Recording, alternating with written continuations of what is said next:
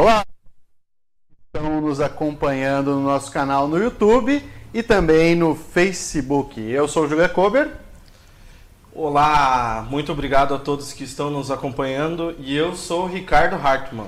E estamos começando o segundo episódio do Vozes do Vale. O seu programa semanal com histórias de Panambi contadas por gente daqui. E o programa de hoje então vai trazer histórias do rally em Panambi. Vamos também trazer a história do Automóvel Clube Panambi, a Clupa, o terceiro clube do automóvel mais antigo do estado e um dos dez mais antigos de todo o Brasil.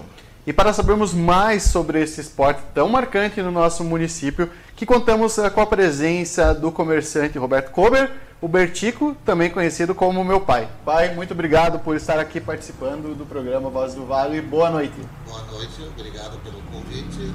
Esperamos trazer uh, coisas boas e a história do mundo do rally e da, do Automóvel Clube de Panambi. Contamos também com a presença do nosso amigo e ralizeiro Paulo Fornel. Muito obrigado pela presença, Paulo. Uma boa noite.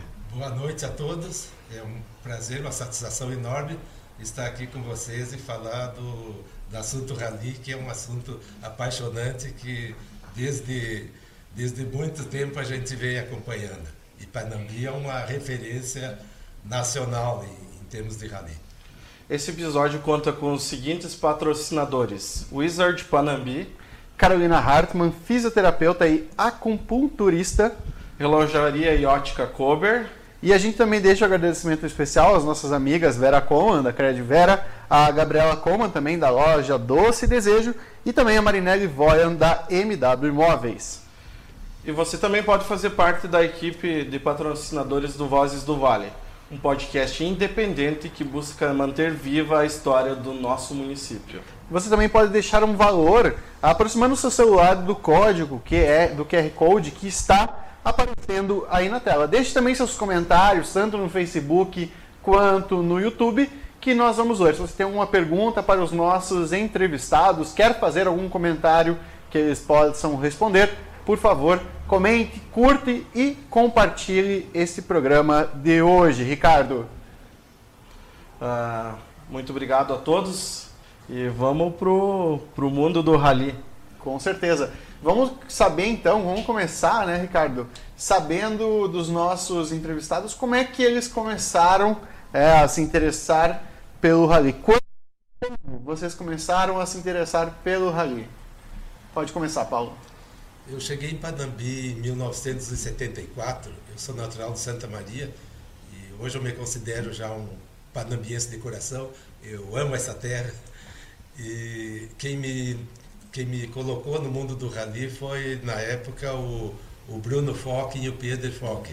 Eu vim trabalhar na, na empresa Alfredo Fock, conheci o seu Alfredo também ainda, ele também me incentivou bastante, ele gostava de, de rally, gostava de automobilismo, gostava de pilotar, uhum. pilotar caminhonete. Ele ia para o Mato Grosso e voltava quase que semanalmente. Opa. Ele não, não dormia de noite quando estava dirigindo, ele gostava muito de dirigir. E deixou muito ensinamento para a gente. Tá muito, certo. Muito, né? o, o, Paulo, o Paulo não é natural de, de Panambim, né? Tu veio, veio para Panambim em que ano, Paulo? Eu vim para Panambi em 1974.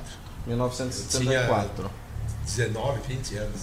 Isso, lá e logo em 75 a, a logo em 75 já ingressou no clube, certo? Em 1975 teve o terceiro o terceiro Rally de Panambi foi o primeiro que eu participei. Aliás, o segundo Rally de Panambi Isso. foi o primeiro que eu participei. Uh, e o Bertico? Cara, eu fiquei nesses dias tudo pensando, né? Do meu início de tudo, sabe que não. Eu calculo que eu venho desde o princípio, desde 1973, como mero colaborador. Uhum. Me convidavam para ajudar em alguma coisa, fazer alguma coisa, mas eu não participava. Colaborava com algo na, da, na prova, né? Certo. Tu era Tu era um ajudante, né? É Exatamente. Isso? Eu me convidava, todo mundo me conhecia, precisava de alguém para ajudar. E eu ficava observando, eu achava muito interessante, mas eu nem carro não tinha uhum. nesses anos, né? né? E uh, eu ficava muito admirando ali os caras dentro dos carros, com, mexendo nos relógios, né? Uh, com aquelas planilhas, com aquele livro de bordo, olhando assim, eu achava aquilo máximo. Uh, essas coisas e ficava curioso, sempre observando. Uhum. Até que quando, na minha volta, que eu morei na Alemanha e voltei para cá, aí eu vim comprar meu primeiro carro. Né? Aí era meu carro, eu não precisava fazer com ele, fazia com ele o que eu queria, não podia estar, não precisava estar pedindo emprestado do, de alguém, né? Então, a partir daquele momento, o carro era meu, o problema era meu e eu fazia com o que eu queria com ele. Aí começou a mudar as coisas, né? Uhum. E até hoje, ah. vivendo isso, participando uma época agora pouco também, um pouco pela idade também, a gente perde um pouco. Uh, naquela época tu fazia loucuras dirigindo. O navegador dizia uma coisa tu não queria saber, tu pegava e fazia. O que ia acontecer era outro problema. Uhum. Hoje em dia, na idade, tu já pensa, bah, mas será que vale a pena? Tá, tá, né? Então muda o pensamento, a gente muda. Para quem, não, quem não conhece muito o mundo do rally, uhum. o nosso clube ele sempre foi focado no rally de regularidade, certo? Certo. Uh, algumas peculiaridades sobre a época, assim, eu acho que vocês entraram mais ou menos, você e o Fornel entraram mais ou menos na mesma época, né? Sim. Uh, as provas elas eram mensais, elas eram. Não, não, não, não, não, não era. No começo isso era só eventualmente. Era uma vez por ano. É, uma, duas vezes por ano. Duas vezes por ano. O rally em si, quem tem todos os méritos no Rally em Panambi são duas, três, quem sabe quatro pessoas. Eu vou citar três pessoas, que é o, o engenheiro Milton Fensheimer, uhum. o engenheiro René Hartmann e o engenheiro Oscar Ramaya. Eles é as pessoas que trouxeram para Panambi. Eles já participavam em eventuais provas em Porto Alegre. Uhum. Né? Eles já tinham na época então o gosto o gosto pelo rally, isso. E eles contam né, que o rally para Porto Alegre apareceu mais dentro da faculdade de engenharia, né? Ah, então é. o pessoal, a, o, o, primeiro clube foi, eu acho que eu, eu, acredito que o primeiro clube do estado foi foi lá em Porto Alegre, né? E, e eles trouxeram então de Porto Alegre essa, esse negócio do sim, sim, a, a, o, o rally para Panambi. Certo. Naquela época não existia rally de velocidade, pelo menos aqui para nós não. É, Só existia o rally de regularidade. Isso. Depois, bem mais tarde, é que, é que entrou. O, o Paulo correu a primeira, o primeiro rally em 75, certo, Paulo? 75. Quem que era o teu. Tu era navegador ou tu era piloto? Eu era navegador. E Quem? fui por muitos anos navegador. Eu só fui piloto mais recentemente agora em algumas provas. Mas a minha função sempre foi navegador. navegador. Quem que era o, o teu piloto? Ali eu corri com o Edílio Schmidt. Edílio Schmidt. Amigo meu. E o Bertico? Ah, era de tudo um pouco. Precisava navegador e navegador. Precisava de piloto e ia de piloto. Não, mas, mas ah. quem que era a tua dupla assim? Não, você... não tinha. Não Até tinha. surgir, quando nós uh, surgiu a copinha de Panambi, uhum. aí sim, aí eu, a dupla mesmo era eu e o Paulo Escher. Paulo Escher. Paulo Escher. Aí que começou, eu comecei a pensar o seguinte: eu tinha um carro, preparei o carro. O preparar o carro naquela época era uma suspensão, abrir o carburador um pouco, dar uma ajeitada para ter uma potência um pouco maior, uh, fazer uma aranha para colocar um cabo diferente, usava-se um cabo da Kombi, né? E usava-se um velocímetro separado. Pra mas esse velocímetro era aferido, era um velocímetro com odômetro. Para quem também, para quem também não é muito do mundo do rally, hum. explicar um pouco. Hoje, hoje a gente corre com um sistema de, via GPS. Na época não tinha, não, não tinha, tinha. nem ah, ah, vamos supor que eu tinha dinheiro, era um cara bem de vida, tinha dinheiro e tudo. Também não era fácil. Para tu comprar uma, uma, os aparelhos isso era, eu não consigo me lembrar todo o tempo se eram, se eram suecos. Uh, o Twin Master, essas coisas, não, não me vem na cabeça, mas eu acho que eles eram suecos, Paulo, não lembra disso aí. Mas tudo bem, era naquela região ali. Então tu conseguir um Twin Master, o que é um Twin Master? Tá? Twin Master é, uma, é um aparelho onde tinham três medidas, tá? que era o parcial, né?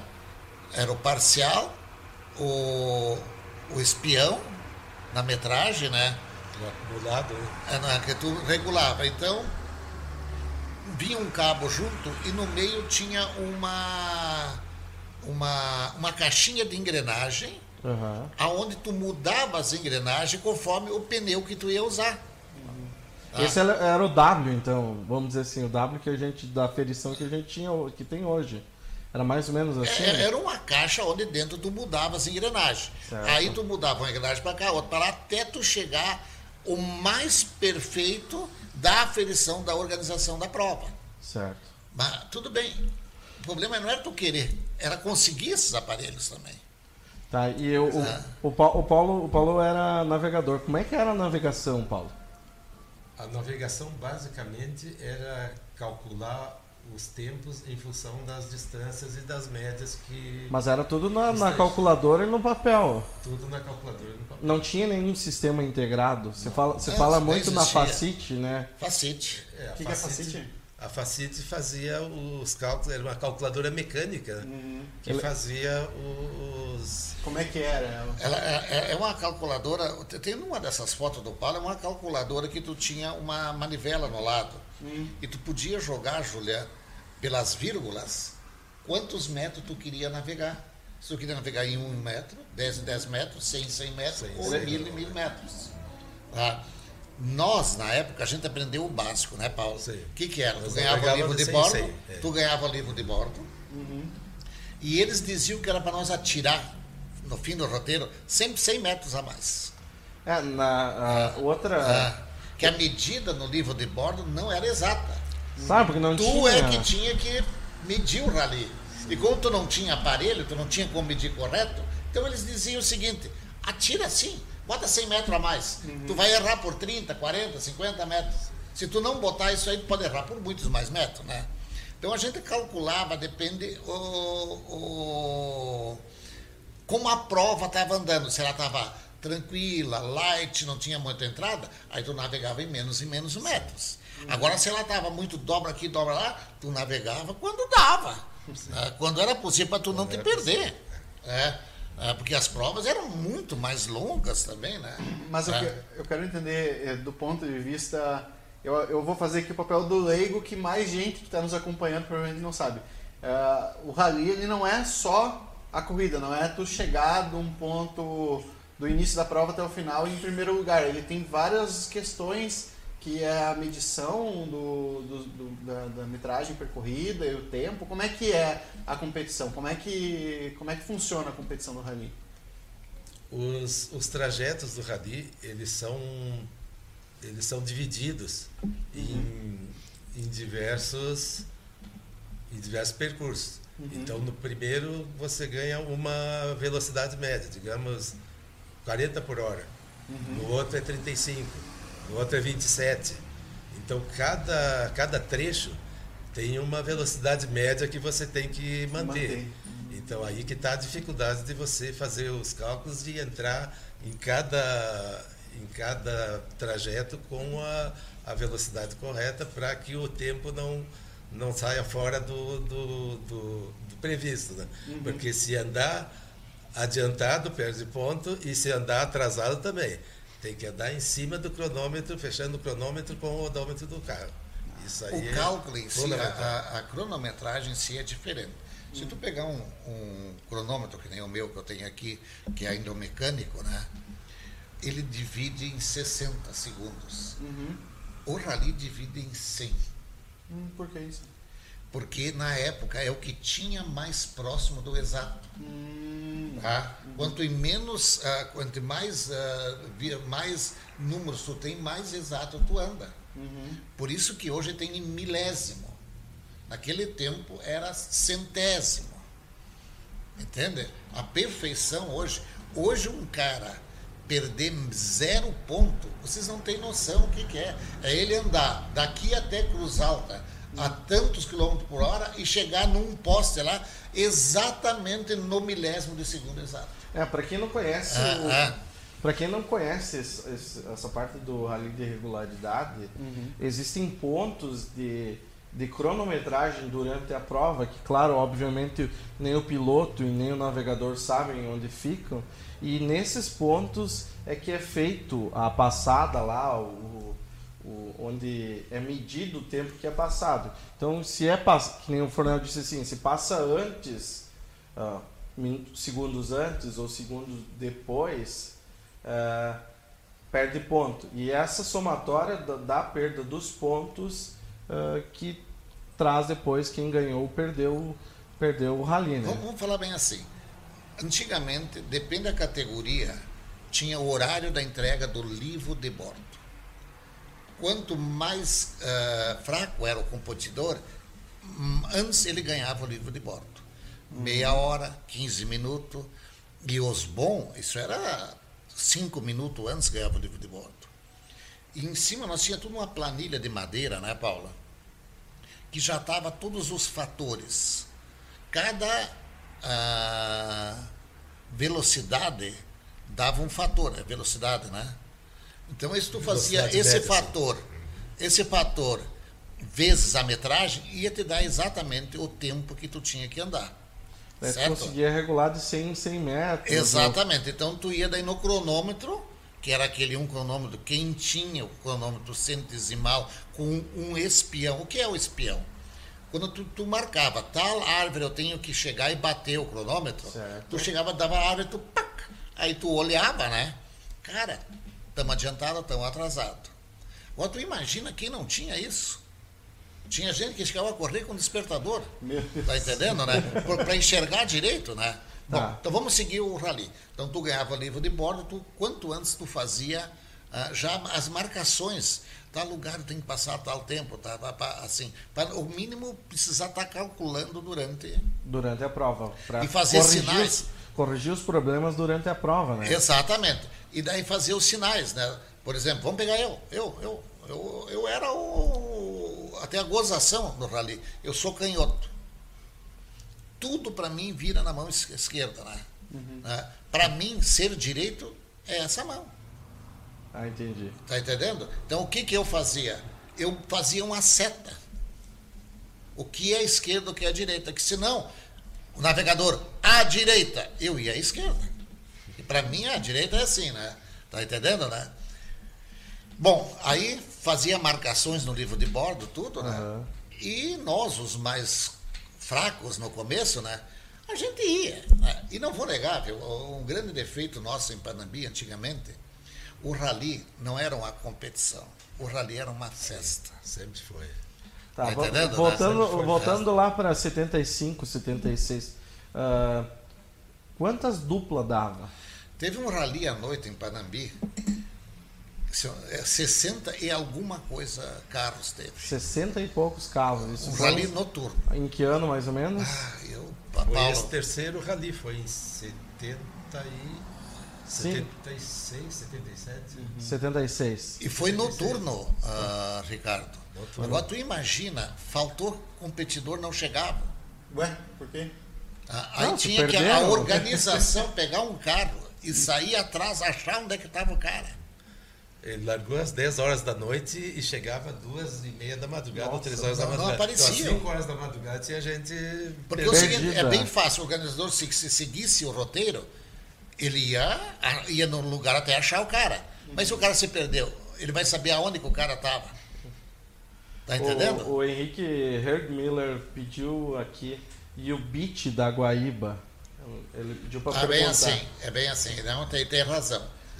A, a organização da prova, Ah, o bip da é, Guaíba. a organização da prova, o relógio da prova Relógio era oficial. o bip da Guaíba. Sim. Todo mundo sabia que tinha que regular o seu relógio pelo bip da Guaíba. Tá? Esse era o nosso horário. O horário da- do nosso rally era o bip da Guaíba. Ah, não, não tinha. O, o- vamos dizer assim, o único meio que tinha na época era essa.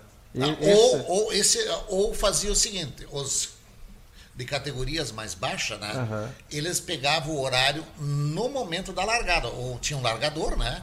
Aí ele dizia que nem ah, domingo, sábado, agora no, no rally de velocidade, o cara fica lá 5, 4, 3, 2, 1, né?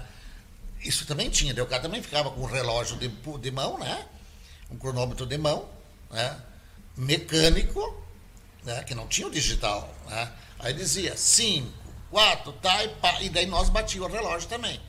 Entendi. Mas esses eram os mais. eh, os, pi- as nav- navegadores e pilotos da categoria mais baixa. Os bons já tinham batido antes, já, já botavam tudo, tudo essas coisas, tudo, né? É, agora, na mesma época, já não sei se foi, foi depois aí, teve um rally que foi corrido de moto. Teve esse rally, tu não participou? Esse de moto não. Tá, foi uma prova, eh, eu não consigo me lembrar se foi aquela Porto Alegre Panambi. Teve uma, um rally Porto Alegre Panambi.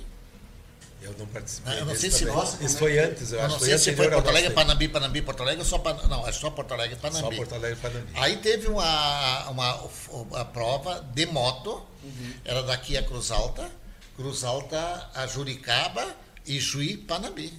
Ganho por eh, Senhorino Mai como piloto e Arno Dalmaia como navegador. Imagina, na época tinha Facite. Eu, até quem comentou sobre esse rally foi o, o Wilson.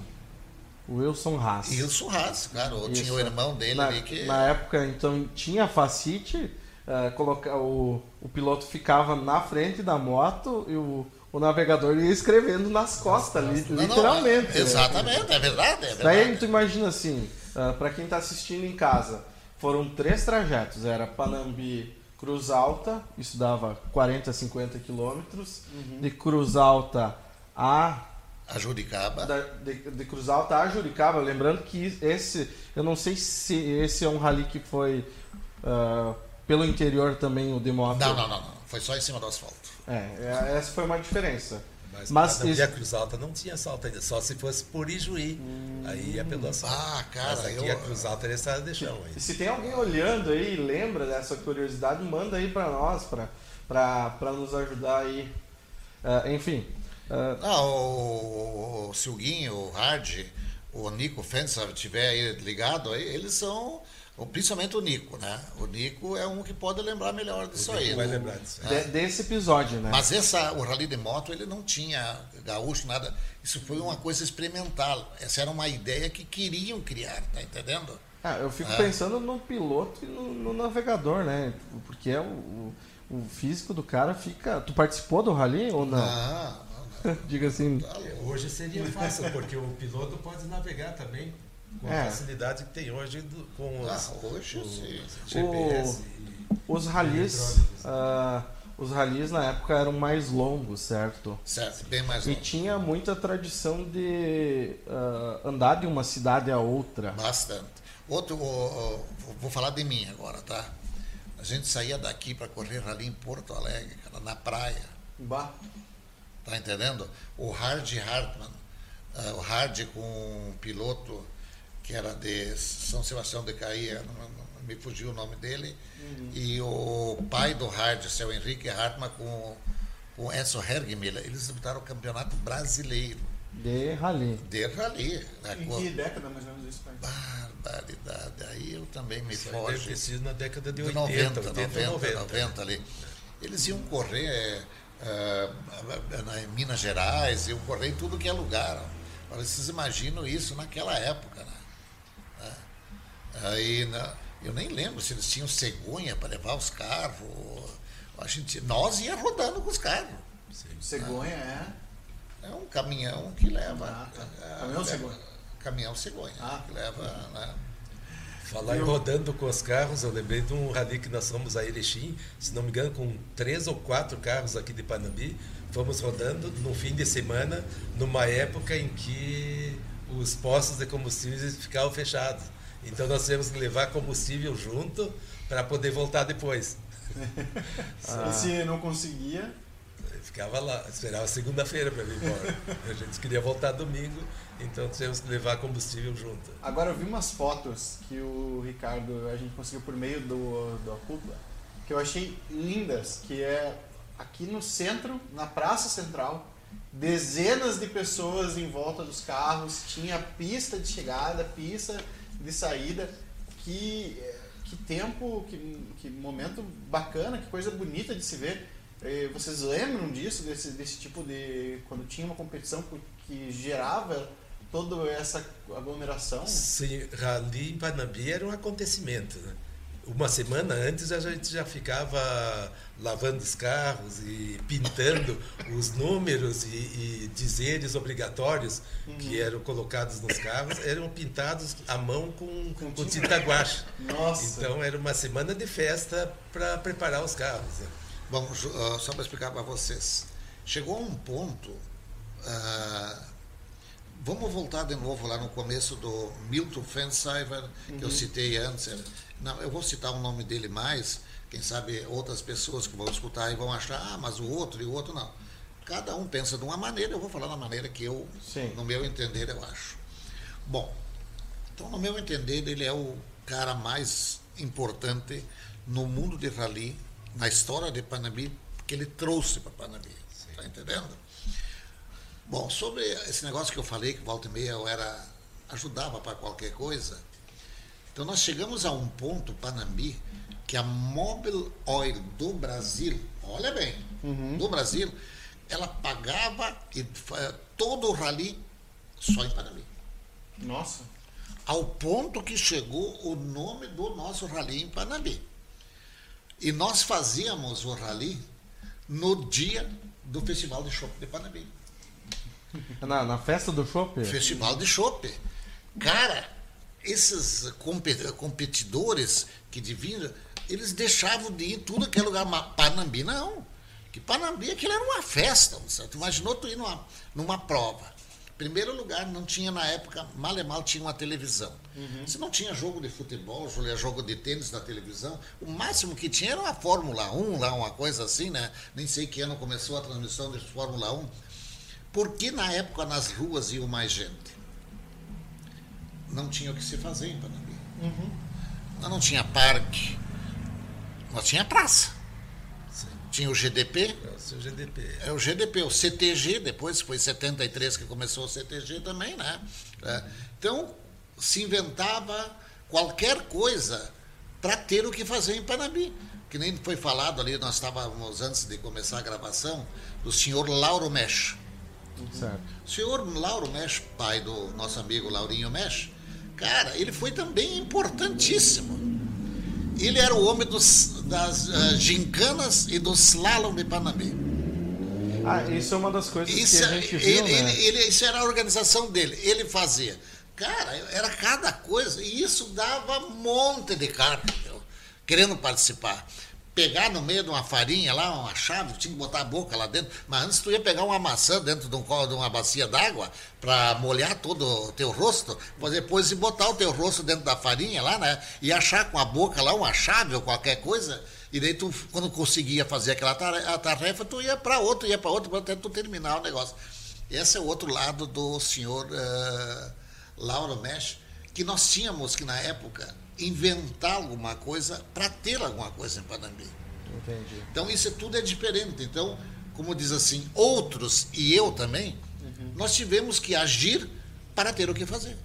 Certo. Então, por isso, Julia e Ricardo, uhum. e todos que estão nos escutando e, e vendo, uhum. eram outras épocas, né? Eram outras épocas. Aquilo tudo funcionava. Tu dizia, vamos fazer um rally. Aí era um monte de gente que queria participar. Vamos fazer uma, uma gincana. É um monte de gente que queria participar. Vamos fazer um slalom. Meu Deus do céu, todo mundo. E as pessoas iam olhar. A rádio vinha e tudo aquilo dava uma audiência que era coisa de louco. Outra coisa no mundo de rally é. Uh, nós demoramos muito tempo, os competidores de Panambi, para esquecer que isso era uma festa. Nós levava, Paulo, era muito em festa. Nós, os competidores, né? Aquilo era uma farra, né? Não sei o quê, né? O Roberto falou das, das provas de slalom Na época não existia, aqui para nós não existia aqueles cones de, de sinalização. Não, não então tinha. era, era um balde cheio de areia com uma bandeirinha em Com cima. a bandeirinha em cima, né? Tá entendendo, né? Isso era a E, sinalização. e daí até que começou, nós começamos a participar do Campeonato Gaúcho, até que daí um dia, eu digo, gente, ou a gente para, ou vamos também melhorar, né? Certo. Aí eu, um senhor que até hoje ele é grande amigo nosso, grande colaborador de Santo Anjo, Dr. Mário Schmidt, que até agora na prova de sábado, ele se direcionou de Santo Anjo para Panambi só para fazer o papel de médico, de um dos médicos da prova. Ele vem aqui com o carro dele, traz as coisas dele, não nos cobra nada. Ele me emprestou o Twin Master O Twin Master era. o medidor de rally. Lembra que eu falei no começo, Sim, né? O isso aí. medidor de rally. Zobetico, só tem uma coisa. Tu não pode me perder isso. Isso aí eu quero de volta. Tá bom. Aí me dei de conta um dia que eu tirando a tampa do porta-luva do Fuca, ele entrava exatamente dentro. Botava ele, batia, pronto. Não precisava botar um parafuso, nada. Aquilo servia exatamente com, com um soco dentro. Fiz um furo no fundo do porta-luva, botei um cabo de combi, passava por baixo do carro, entrava numa aranha no pneu de trás. E como não- ele não tinha as engrenagens para mim fazer a mudança de metragem, eu fui na Kepler Weber, que a Kepler Weber é uma grande colaboradora, né, Paulo? Lembra, né? Sim, na época as empresas de Panambi. Kepler Weber, ah, ah, ralis. transportadora Cor, Sim. Auto Panambi, companhia de veículos, né, Ford, né, tudo. para- Até que um dia chegou o Alfredo Kepler. Cara, eu tenho um pneu aí de Opala radial. que é- Radial? O que que é o pneu radial? Não, isso é um pneu que ele não incha, não murcha, ele é um pneu especial, pá, pá, pá. Pá, montei lá numa roda lá, que servia dentro dos buracos de um Fuca, né? Vocês acreditam que eu fui fazer a ferição, deu medida zero? Na, na- e na época era, era uma briga para conseguir. Para conseguir, tu conseguir fechar, quem não tinha as engrenagens, né? Fechar a metragem. Sim. Fazia lá uma volta lá, vamos dizer, 7.837 metros. Pus aquele pneu com, aquela, com aquele aparelho, dava exatamente. Exatamente. Aí começou o mundo mudar, né, Paulo? Né? Que aí eu tinha medida exata, o fator exato, aí faltava só um piloto e um navegador. A- Aí muda tudo. Aí que eu comecei a sentir o prazer de participar e competir. Que ali era só festa, né? Tu não queria saber se era o último lugar, primeiro lugar. Tu queria participar. Terminou, todo mundo se agarrar, tudo empoeirado, dando risada. Que aconteceu isso, que aquilo, que isso para nós era uma festa, né? Ah, mas ah, tu fala assim que, que, tinha, que tinha uma festa, né? É, era muito mais uma confraternização. Mas eu acredito que tinha alguns pilotos na época que levavam Ah, muito a mas sério. claro, a primeira dupla, no meu entender, de Panambi, Arno Dalk e Arno Feldman. Sim, era a dupla forte. Ele sim, e, e mais uma. Ah, Acho que o próprio Arno deve estar assistindo né, a, a transmissão aí. Não, não, os dois né, se dava uma raiva em todo mundo. Os dois chegavam lá, papapá, papapá, terminava a prova. Primeiro lugar, Arno Dalk e Arno Feldman. Mas os outros Outra ficavam. dupla imba- imbatível na minha época era o, o René Hartwig e o Tutti Frank. Também, o Esses René dois Hart, também sim. eram- Só que eles já eram uma categoria, depois outra época, a categoria já, Ah, já sim, melhor. sim. né? Quantas assim. categorias tinha na época? Ah, bem no começo eu não consigo lembrar, mas, Mas era- era- na minha é época nós foi- chegamos, a ter três Sim, categorias. depois Como, como veio para Estreante, é, estreante, né? estreante, Novato e graduado. novatos e graduados. Né? Eu vou ler alguns comentários aqui, pessoal, que a gente já tem mais de 20 comentários no Face e tem mais de 30 pessoas assistindo simultaneamente, a gente só no Facebook. E no YouTube também, eu acho que somado dá mais de 50 pessoas nos assistindo simultaneamente, não é mesmo, Isso, Ricardo? isso aí. Então a dona Ania Cover, deve conhecer, mandou um boa noite. A Marlene Cover também mandou um boa noite. A sua esposa mandou um boa noite também, a Isolde mandou um boa noite. O Beijo, Jeff não para de mandar mensagem inbox e também botou no Face. Inclusive, Ricardo, depois eu vou ter que dar uma conversadinha com o nosso amigo. Ele mandou parabéns, pessoal, pelo programa. E depois, Jeff, eu já vou ler a tua pergunta que tu mandou sobre o equipamento. Eu só vou ler os comentários do Face e a gente já volta aí. A tua cunhada mandou, falou que tu tá com os óculos torto, pai. A tia, a tia Marlise mandou aí que tá com os óculos torto. A Miriam Batista Fagundes mandou um boa noite. Obrigado, Miriam.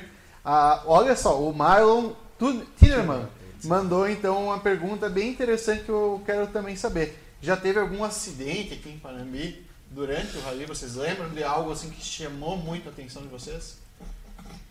Na época das antigas eu não me lembro de nenhum acidente. Nada, Mas não, não nada acontecia de, nenhuma capotagem. É. nada, nada, Algum nada. paralelo, Uma batadinha assim, coisa assim. assim. Cara, olha, gente, toda a minha vida, a primeira vez que eu fui bater foi aquele dia ali em, em Caxias do Sul, ah, em, em Caxias. Caxias, isso. nós, exato. nós corremos essa prova Ah, lá foi em a primeira vez Quando na foi minha pai? Foi há três anos Foi em, atrás. em 2018. Ah, ah, 2018. Cara, foi a primeira vez que eu fui bater o carro. Graças a Deus, né? Não, mas não foi nada. Naquele, naquele Ah, dia. mas o susto foi grande, né? O susto foi grande. É é uma coisa que eu, eu já vinha dias dizendo até pro, pro Marcelo Hartmann que eu achava estranho o gol, que principalmente em descida, ele, ia, ele, ele jogava para um lado, a traseira. E só em descida, reta não e nem em subida. Tu que tava dirigindo? Sim, Tava tu e né? O Marcelo Hartmann, né? E de repente o cara jogou a traseira e caiu fora da estrada, ficou naquele. onde é que passa água na chuva, né? E bateu a traseira num. Num cano onde passa água, né? E, a- A- a- e Acho que um dos últimos Ah. acidentes que aconteceu foi, foi num rally, num brasileiro que nós tivemos. Acho que foi um dos primeiros rallies que eu, que eu corri. Foi com o Diegão, com o Diego Malheiros e com o, com o Vini. Eles caíram com o Santana que eles estavam correndo, eles caíram dentro de, um, Não, não, de uma valeta. não, não, tudo bem, mas ah, houve acidentes de competidores de fora, aí sim, Hum. ah, graduados, coisas assim, gente que a velocidade é maior, eles, ah, eles vão para competir mesmo. Certo. Esses aconteceu diversos, mas estou falando de nós panambienses, Aham, né? aham. Vamos pegar o seguinte, ó, Ricardo, ah, na nossa, hoje é a nossa copinha, Uhum. antigamente era churrascada o nome. Ah, não era, não era um evento. Vamos falar bem a verdade. Específico. Ele, eu acho até que nós fazíamos meio clandestino. É, sim, foi uma época É, que rally é, era proibido. É, né? Então nós, para não dizer, para não dizer, nós vai ter né? rally sábado, vai ter uma churrascada sábado. Sim. Entendeu? Eu Então nós fazíamos as provas no interior e no interior nós fazíamos entrega de prêmio e fazíamos uma carninha ali. Que ano mais ou menos que era isso aí? É, Foi a crise do petróleo, foi então foi em- final dos anos 70. ainda. Isso, foi final, anos 70. final de 70 e início dos 80, É. né?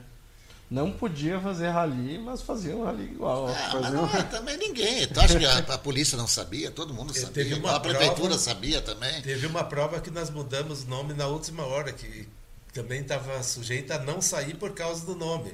Daí a gente mudou para curso de rally. Não, isso curso é pode, verdade, né? Paulo, é Se verdade, uma- isso é verdade. E Vai ter um curso de rally. tal, é verdade. navegador. Foi feito todo um protocolo para justificar o, o rally. Qual foi a prova mais longa que vocês fizeram, ah, Paulo, em quilometragem? Boa. Eu acho que foi uma de Erechim. Madeirechinha. Eu fui a de Passo Fundo, Panambi, Panambi, Passo Fundo. Foi e voltou. Quantos, Foi e quantos voltou. dias de rally? Não, era tudo num dia só. Tu saía de lá de manhã bem cedo, chegava aqui, almoçava, bebia mais alguma coisa, banheiro, dava um tempo uma parada e voltava de novo. A largada em Passo Fundo. Até ali ah, aconteceu um fato, foi a primeira vez que nós estava bem preparado, eu e o Paulo Este. Ah, a gente mais ou menos assim tinha uma dedução, né, Paulo, aonde poderia ter alguém escondido cronometrando. Porque o outro tesão que tinha no rally, quem cronometrava, era ele se esconder e ter o prazer. O meu PC ninguém viu. Isso era o máximo, né? Eu, meu PC, ninguém viu. Porque o, o- esse era o must do, do, do- do Ah, é. cronometrista, né? Porque- Né? Tu te esconder de uma maneira, se camuflar, vou fazer qualquer coisa. E o último PC antes de chegar em Panambi, é do meu amigo Nico Fensaiva que estava fazendo. Mas esse, esse também era, era na, na BR, ou era no- Não, estrada de chão. estrada de é, Também fiquei teve, esse de Passo Fundo teve pequenos trajetos. Dentro de da BR. Dentro da BR, mas pequenos trajetos, não muito. Dá pra contar aí, sei lá, uns 180 quilômetros Não de lembro. ida e. Então de deixa eu só contar esse do Rally Passo Fundo. É, Panambi, Passo Fundo, Panambi, Panambi, Passo Fundo. Aí o último PC foi do Nico Fensaiva. Era aonde é hoje o sítio da Paz. Tu passando daqui para lá, da, da cidade adiante, logo após o sítio da Paz tem uma entrada à direita e tem uma, um colégio ali, né, Paulo? Tem uma ideia que é o nome daquele colégio ali? Eu não me lembro. Mas tudo bem, então o Nico estava escondido na entrada do colégio. Então ele pegou aqui na, do colégio como ponto de cronometragem e ficava cuidando e. Tá entendendo? Escola Maurício Cardoso. Ah, e eu, como piloto, eu, a, minha, a minha obrigação era dar uma olhadinha para cá e para lá quando tinha alguma entrada, alguma coisa, para ver se eu enxergava o PC. E nisso eu olho, eu só escuto uma pessoa dizer, pô! Bem assim, né? E eu, pô, eu olhei, ele não conseguiu mais falar, eu olhei pro relógio, ele olhou pro cara e fez assim, pô, cara, eu digo, opa, Passou bem ele. Passei bem. Aí chegamos em Panambi, quem era na época o cancã da navegação do Rio Grande do Sul era um tal de Churi. Era um baixinho, gordinho. O homem era fera na, na navegação. Digo, cara, eu, eu tenho uma desconfiança aí que, que eu e meu navegador estamos com puta tempo. E eu tinha marcado no papelzinho a mando do Paulinho West, que ele era o navegador, e mostrei para ele, esse tempo aqui, tu não precisa me dizer o teu tempo. Eu só quero saber se esse tempo aí tá bom. Aí eu mostrei o tempo, ele me dá um pouquinho, foi lá, pegou o, o livro de bordo, né, a, tableta- a tábua dele. Ó, cara, o que eu vou te dizer, tu não vai contar para ninguém que não é interessante nem para ti e não é interessante para mim. Então tu cala a tua boca e eu calo a minha boca. Aí ele mostrou, era exatamente o nosso mesmo tempo. Tempo era zero. Uma Tá prova entendendo, né? longa, né? É, e chegar aqui. Só que não adianta, nós era tudo amigos. né? É, eu repassei, eu e o Paulinho repassamos para todos os panambenses, né? Pai. O tempo exato era esse aí, né? O Ricardo falou de, de prova mais longa. Eu me lembro do rally em Santo Ângelo, que foi longa essa ah, prova. tinha, tinha uma Nós daqui a Santo Ângelo também, outro rally, daqui a Santo Nós Ângelo. saímos de Santo Ângelo às nove da manhã, fomos por. Passamos nas ruínas de São Miguel, fomos a São Luís Gonzaga, Caibaté e voltamos para Santo Ângelo quase seis horas da tarde. Eu me lembro nós chegamos tarde da noite em Panambi de volta. E saímos às Isso seis era, horas a gasolina não era caro, Ricardo. E os carros? O- Era o Fuca tinha mais de- era Fuca, Brasília, você não 300 quebrava quilômetros. nunca, né? Não estragava O- nada. O Antônio Falkenbach que mandou pergunta pro Bertico se ele lembra do Fusca 22. Fusca 22? Claro, claro. O Antônio Falkenbach. Por sinal, uh, Scherer, Falkenberg. o, o, Nico, ó Nico, tu é aquele amigão que a gente não esquece nunca, viu, Nico? Né? Tu mora no coração, tu e o Scherer. Tá? Espero que o Scherer também. São, é uma dupla de Cruz Alta. Aham. Também o apelido dele é Nico também, né? É, ele era piloto ah, e o Scherer, que eu não consigo me lembrar agora o nome dele, era o navegador. Dois grandes amigos. Isso é uma coisa boa que nós tínhamos antigamente, eh, Julián e Ricardo, que chegou um ponto que eles de Cruz Alta, eles de Santo Ângelo e nós, nós era amigo. Nós não era praticamente competidores. Claro que eu queria ganhar. Todos eles queriam ganhar. Mas não eu ia fazer uma coisa contra qualquer um deles, né? Para eu, por causa disso, ganhar. Tá entendendo? Até no rally de, de Santa Bárbara do Sul, nós estávamos todos sentados numa grama e o Paulo Escher, eh, junto com os Nambartini e outros, foram num canto fazer eh, os cálculos para ver qu- quantos metros. Que a gente olhava muito após um rally a metragem que tu mediu. Porque o rally ganha-se, o rally, quem mede o trecho melhor. Que tu tendo a medida do certo certo, tu vai ter o cálculo certo. né?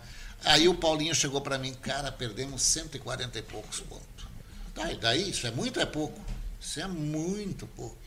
Isso é muito pouco. Ah, pra muito época. pouco, para a época, né?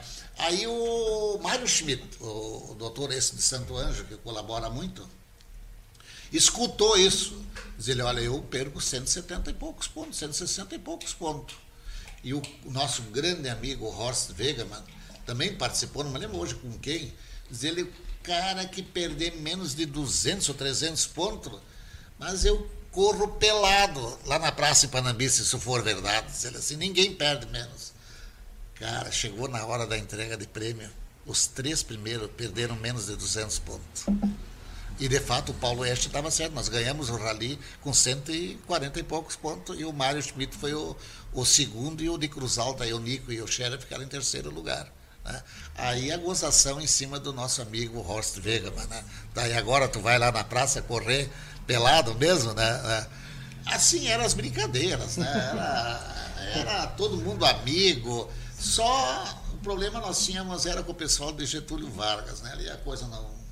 Não sei porquê também, não. Ah, o, o, o, o Hard Hartman mandou assim, pergunta pro Bertico se ele lembra de uma prova lá em Getúlio Vargas que entrou uma pedra na embreagem do Fusca. Cara, Nossa. isso aí, se a gente conta, eu vi, pensei em contar isso, mas muitos pensam, ah, o cara é mentiroso. Mas pior, a gente é verdade.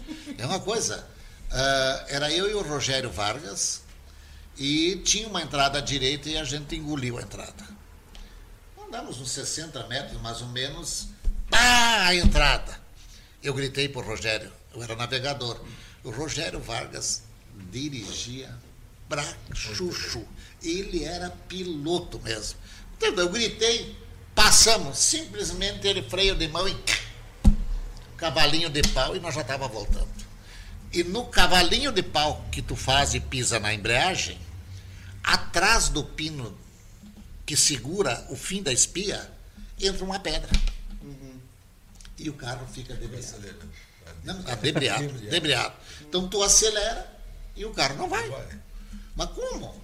Ah, e, tu, ah, e o carro indo a 10, 15, 20 por e tu acelera e bota primeira, segunda. E, ah, e assim nós fomos daquele jeito até chegar no final do primeiro, da primeira etapa, atrasando, atrasando, atrasando, atrasando, né?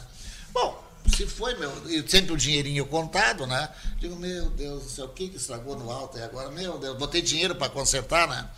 Aí pedir para os caras da Gaúcha Car lá e, e, os outros, isso era a mesma coisa que receber um tapa do ouvido de resposta. Não tinha ajuda, eles não ajudavam ninguém. Aí eu perguntei para um cara, cara, onde é que eu poderia ver esse carro? Não, vai na Volkswagen ali, que eles estão preparados para ajudar. Cheguei lá na Volkswagen, era 10 para as 12 mais ou menos, e o cara disse, ó, oh, 12, 12 e pouco, eu vou embora. Cara, pelo amor de Deus, é tudo pintado, o carro assim, né? Uhum. Pelo menos ver, de repente é uma mínima coisa, né? Aí diz ele, não, tudo bem, então deixa aqui. Aí eu deixei o carro com a chave para o cara e disse, se tu tiver que ir embora, deixa a chave embaixo do banco ali, né? Peguei e larguei tudo, para nós ir lá almoçar, ir no banheiro, coisa assim. E voltei, voltei, já estava o cara de volta para trabalhar de novo. Cheguei lá, diz o cara, cara, Daí como é que tá? Eu, mas com medo, digo, meu Deus, quanto vai dar essa conta aí agora, né? Ele começou a rir, olhou para mim e disse, oh, não vou te cobrar nada. Digo, mas quase dei um beijo no cara, né? é. Mas por que, que não vai custar nada? Ele pegou uma pedrinha assim, ó, que nem uma bola de, de taco, assim, não, não, uma bola de, de golfe, assim, né? Sabe o que, que é isso aí? Digo, uma pedra. Daí ele pegou e ergueu o, o, o Fuca, né? Uhum. Mostrou Aquele pino, né? Que tu, tu debriava, né? Pum. Aqui assim, né? Pois a pedra, quando ele baixou, ela entrou aqui e daí o pino não voltava. Ele ficava debriado. Só puxei a pedra, estava funcionando o teu carro. Ah, meu Deus do céu. Esse é o caso da pedra do Fuca. Isso é verdade. A, a pedra do sapato. A pedra do, do, do Fuca. Isso é verdade. Né? É, é. E a, a do. Agora, se ninguém pediu aí, a do acelerador. Hum. Pus também um rally agora em Erechim, eu com o vulgo Ailton Dalpisol, vulgo Sarna, tá? ele de piloto e eu de navegador, rebentou a espia do acelerador. O hum. que que vamos fazer? E o Sarna, com aquela magnífica cabeça dele que tinha sempre, mas isso é comigo.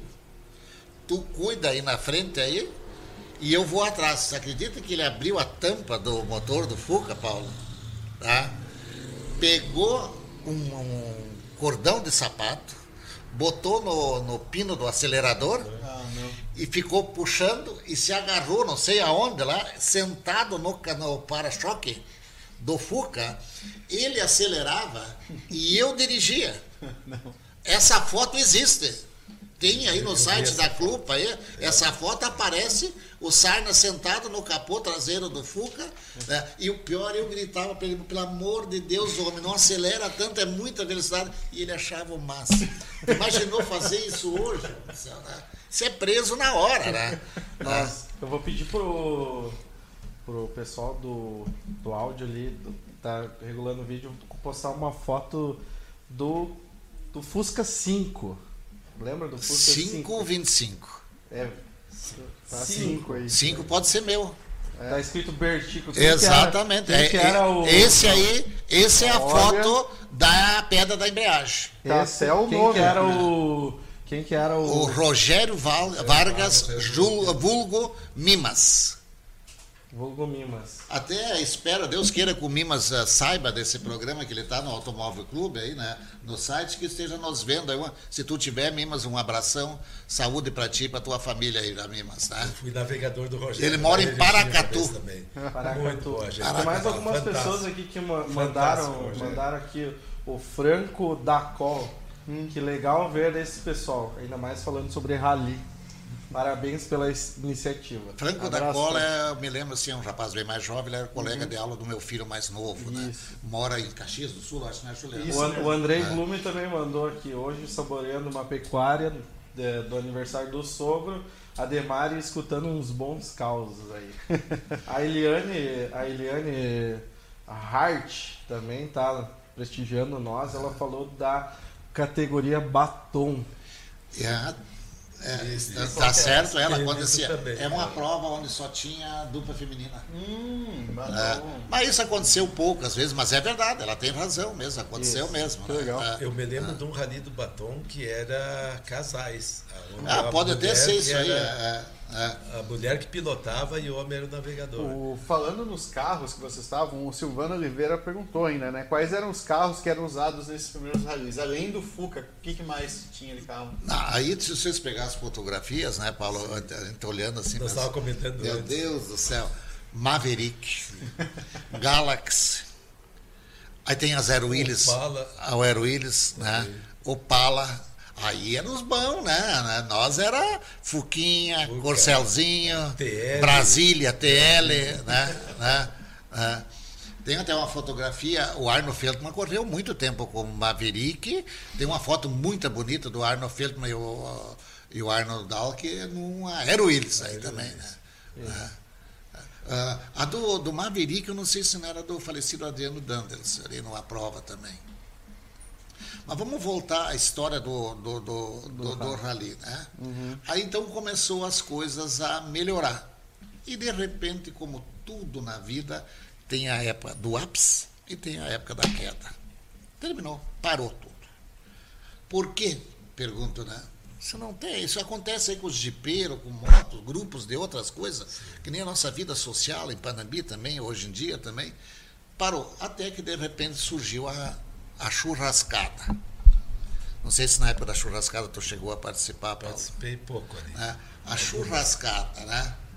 Aí surge o Paulo Escher, para mim, né? Como ele já corria para cá e para lá, também ah, um rapaz, olha, fora de série, extremamente inteligente.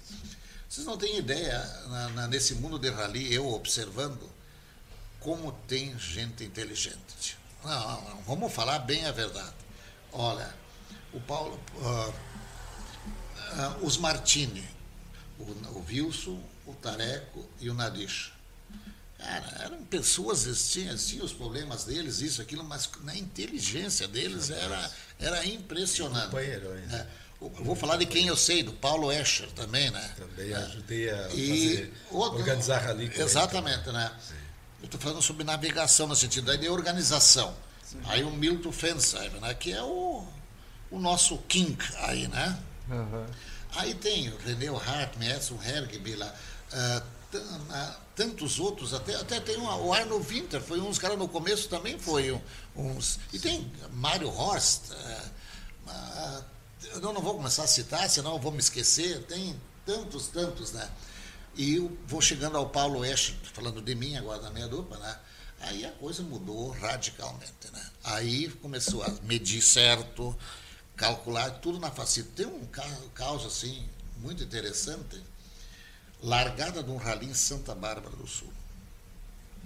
Aí botou a máquina ah, com a cinta embaixo das pernas, em cima das pernas, uma faceta, pra, porque nós tínhamos uma época de que nós tínhamos um ferro que botava em cima do ferro, até que a gente se tocou. Tu imaginou num acidente o navegador com aquele ferro na barriga? E a máquina também, Aquela pesava máquina. uns, Aí né, uns ele 3 pegou, quilos, ele pegou uma madeira, botou aqui e amarrou com, com a cinta e botava uma facita aqui em cima. Uhum. Então o que, que ele pegava? Pega aqueles pininhos para botar navegação em 10 metros, 1 metro, Uhum. 100 metros, 100 metros. Aí tu começa a botar e começa. De repente ele fez assim, estava com a manivela na mão, quebrou o miolo da calculadora. Caiu todos os números, assim, fica ali, né? E faltando 10, 12 minutos ali, sei lá quando eu tô, para largar. Aí eu tenho muito defeito, mas eu tenho uma grande virtude. Não entro em desespero. Para e pensa. Bem fácil. Tem que ter banco aqui nessa cidade, né? E na época as calculadoras do banco eram o quê? Facite. As facitas. Digo, onde é que tem um banco aí perto? Eu já fora do, do carro, cheio de gente olhando. Ah, logo ali tem o Banrisul. Alguém aí é do Banrisul? Não. Eu sou do Banrisul. Tem chave? Tenho a chave.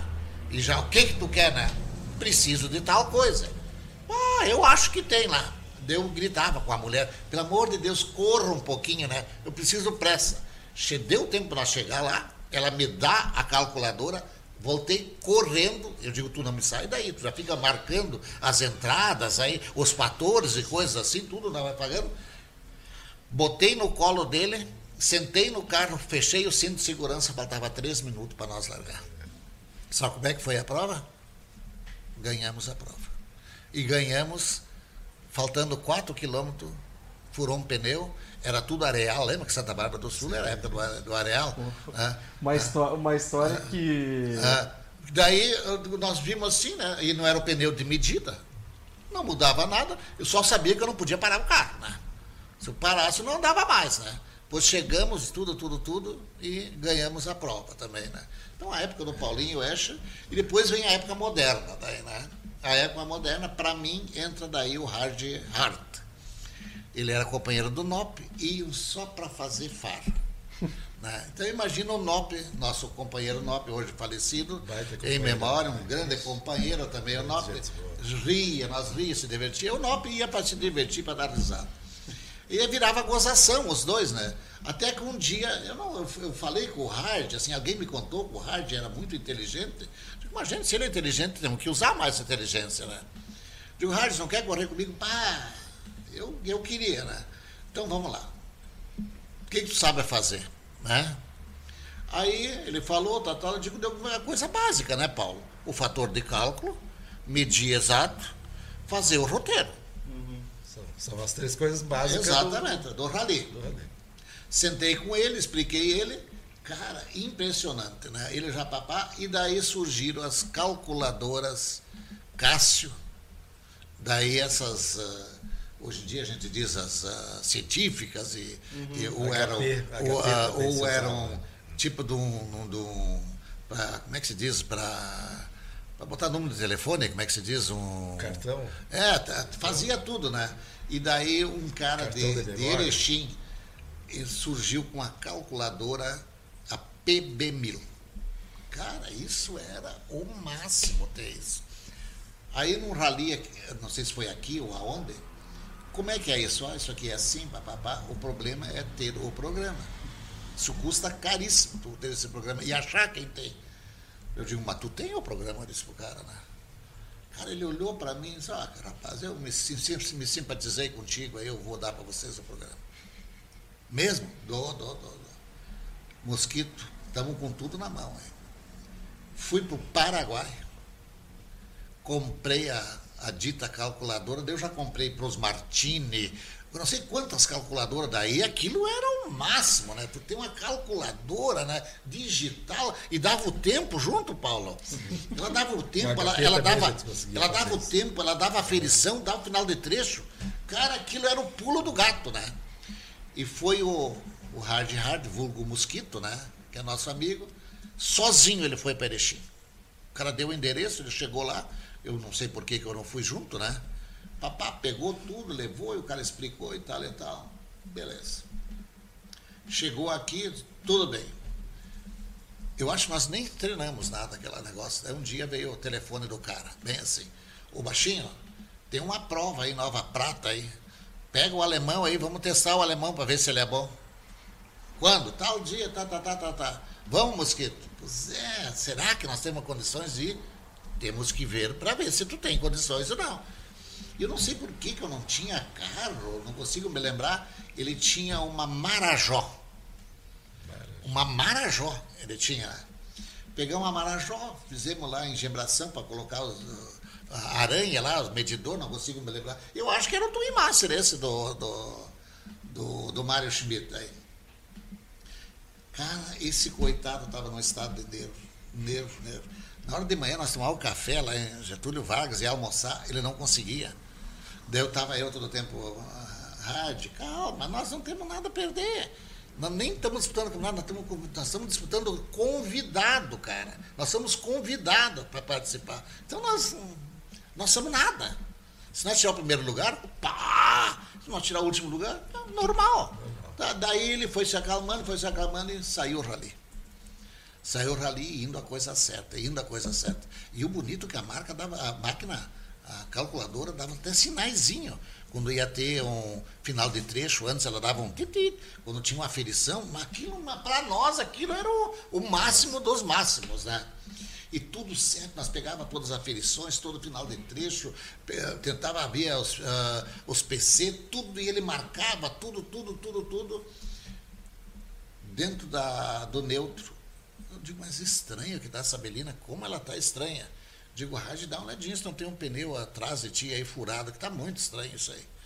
Olhou um pneu furado no neutro, cara. Quer mais sorte do que isso? Trocamos o negócio tudo terminamos o rally.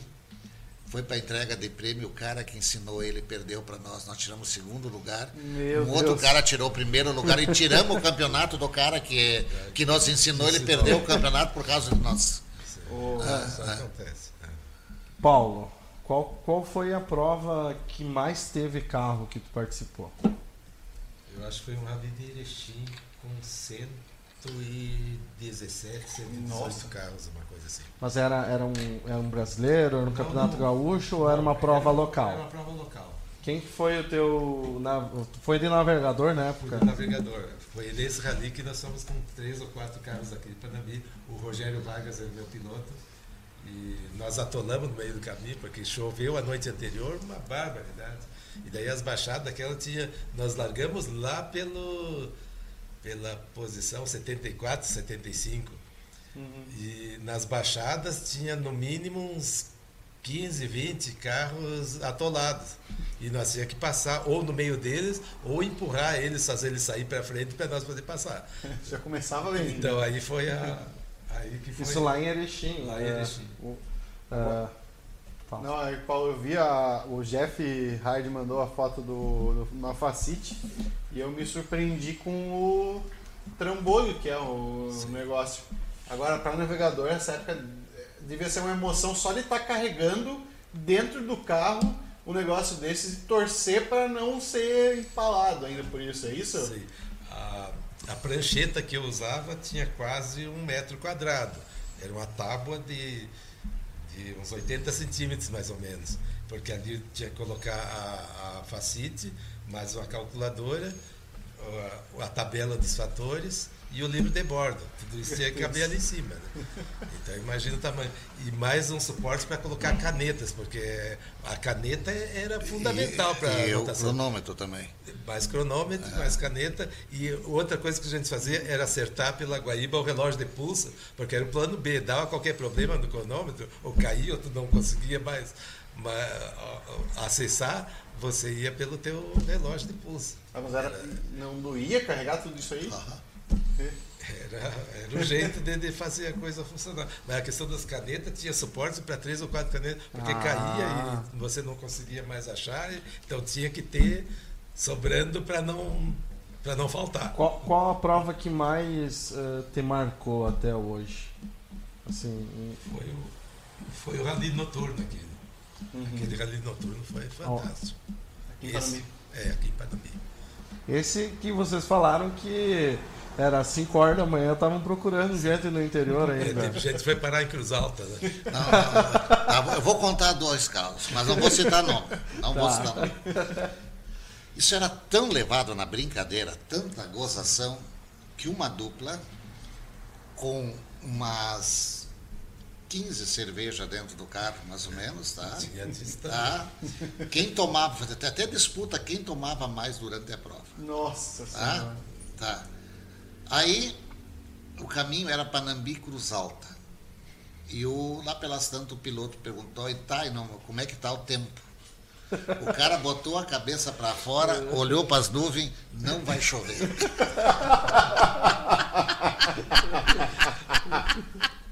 Mas tava tá, calma. O mesma dupla. De repente o navegador olhou assim, né? Uh, pega o destino a Cruz Alta é destino, tá entendendo? No sentido Cruz né? Alta. No sentido né? Cruz Alta, né?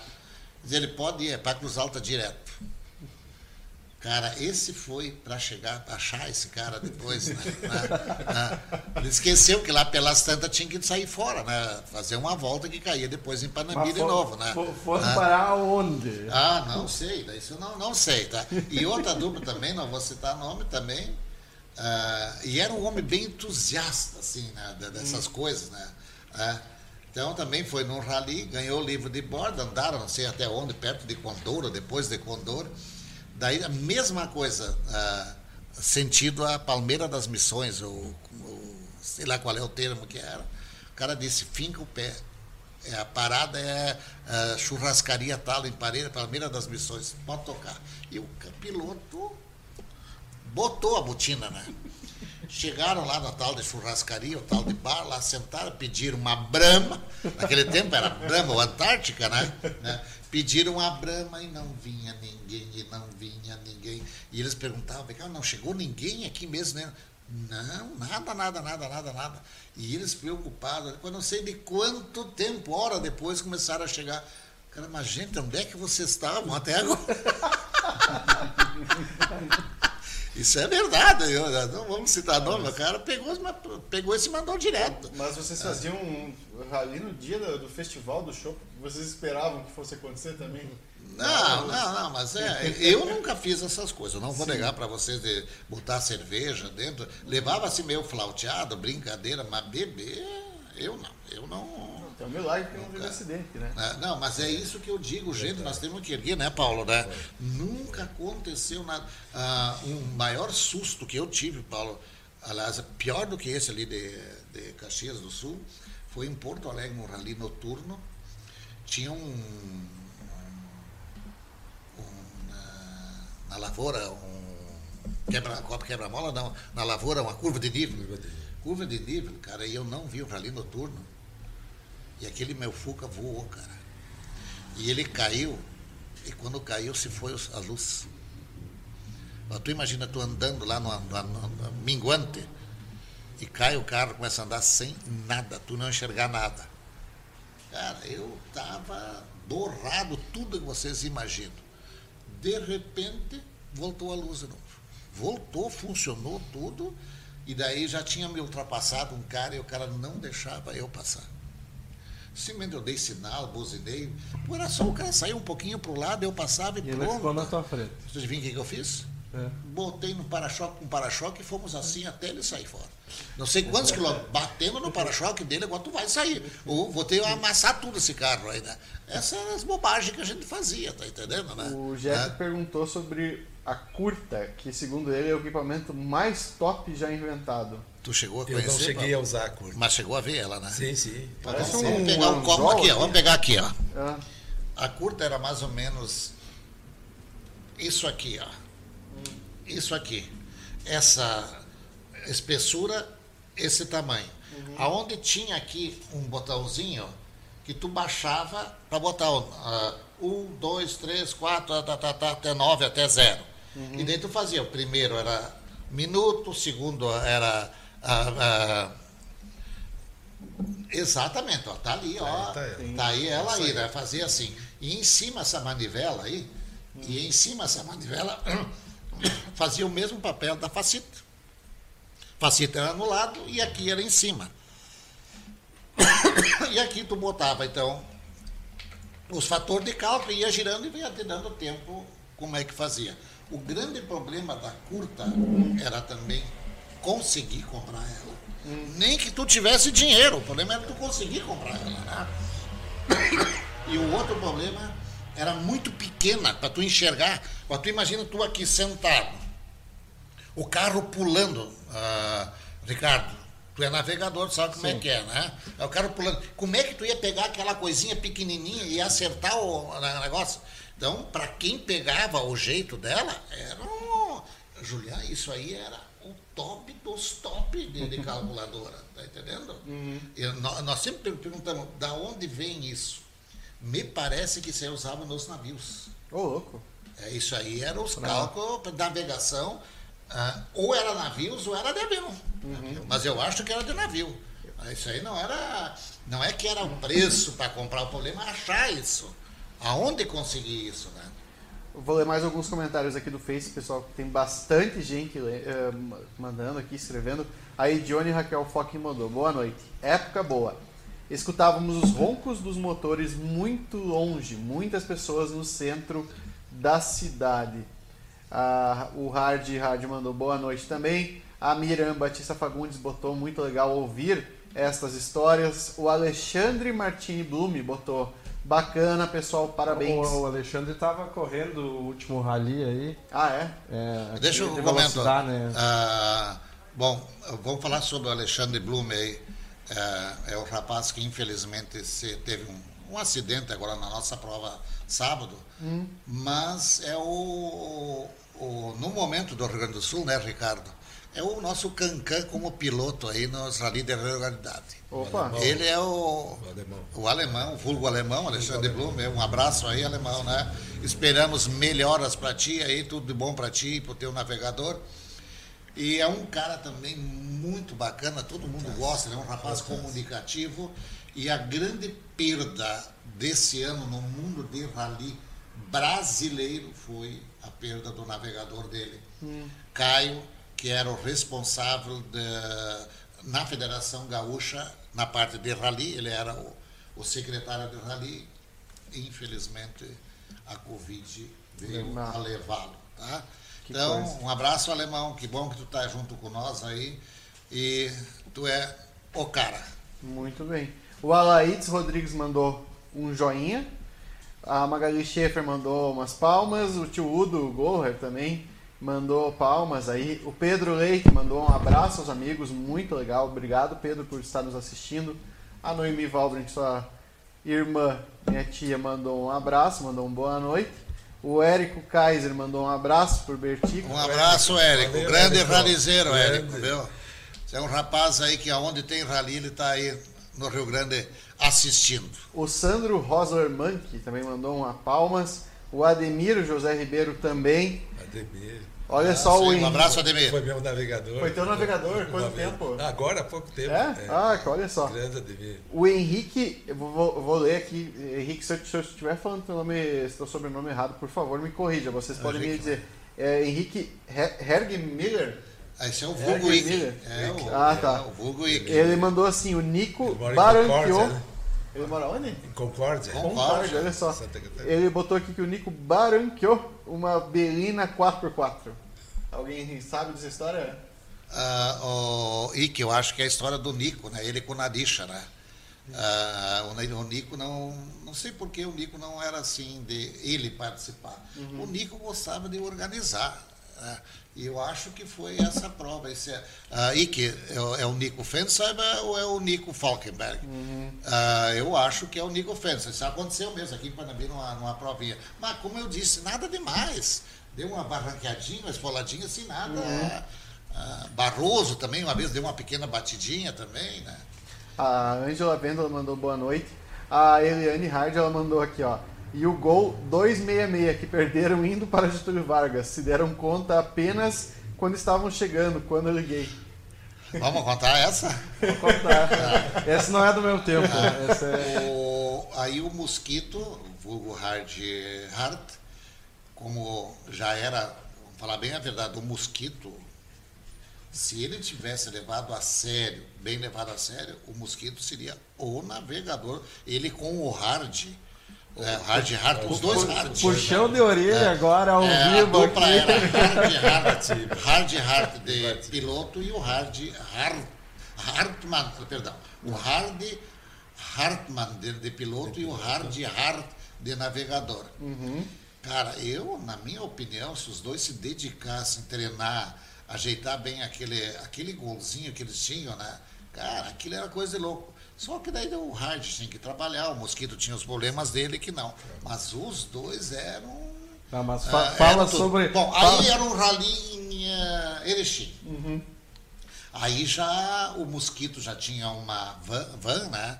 E tinha um reboque que ele engatava atrás da van e levava o carro de, de, de, de, de- de prova atrás no, no, no reboque.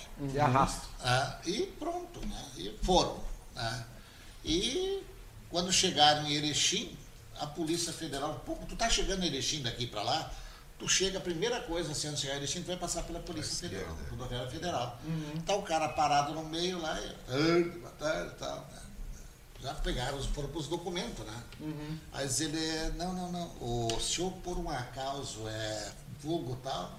Sou. De tal lugar? Sou. O senhor não está carregando algum carro atrás? Sim, eu estou com um carro de rali aí atrás, aí, que vai participar de uma prova aí, não sei o quê.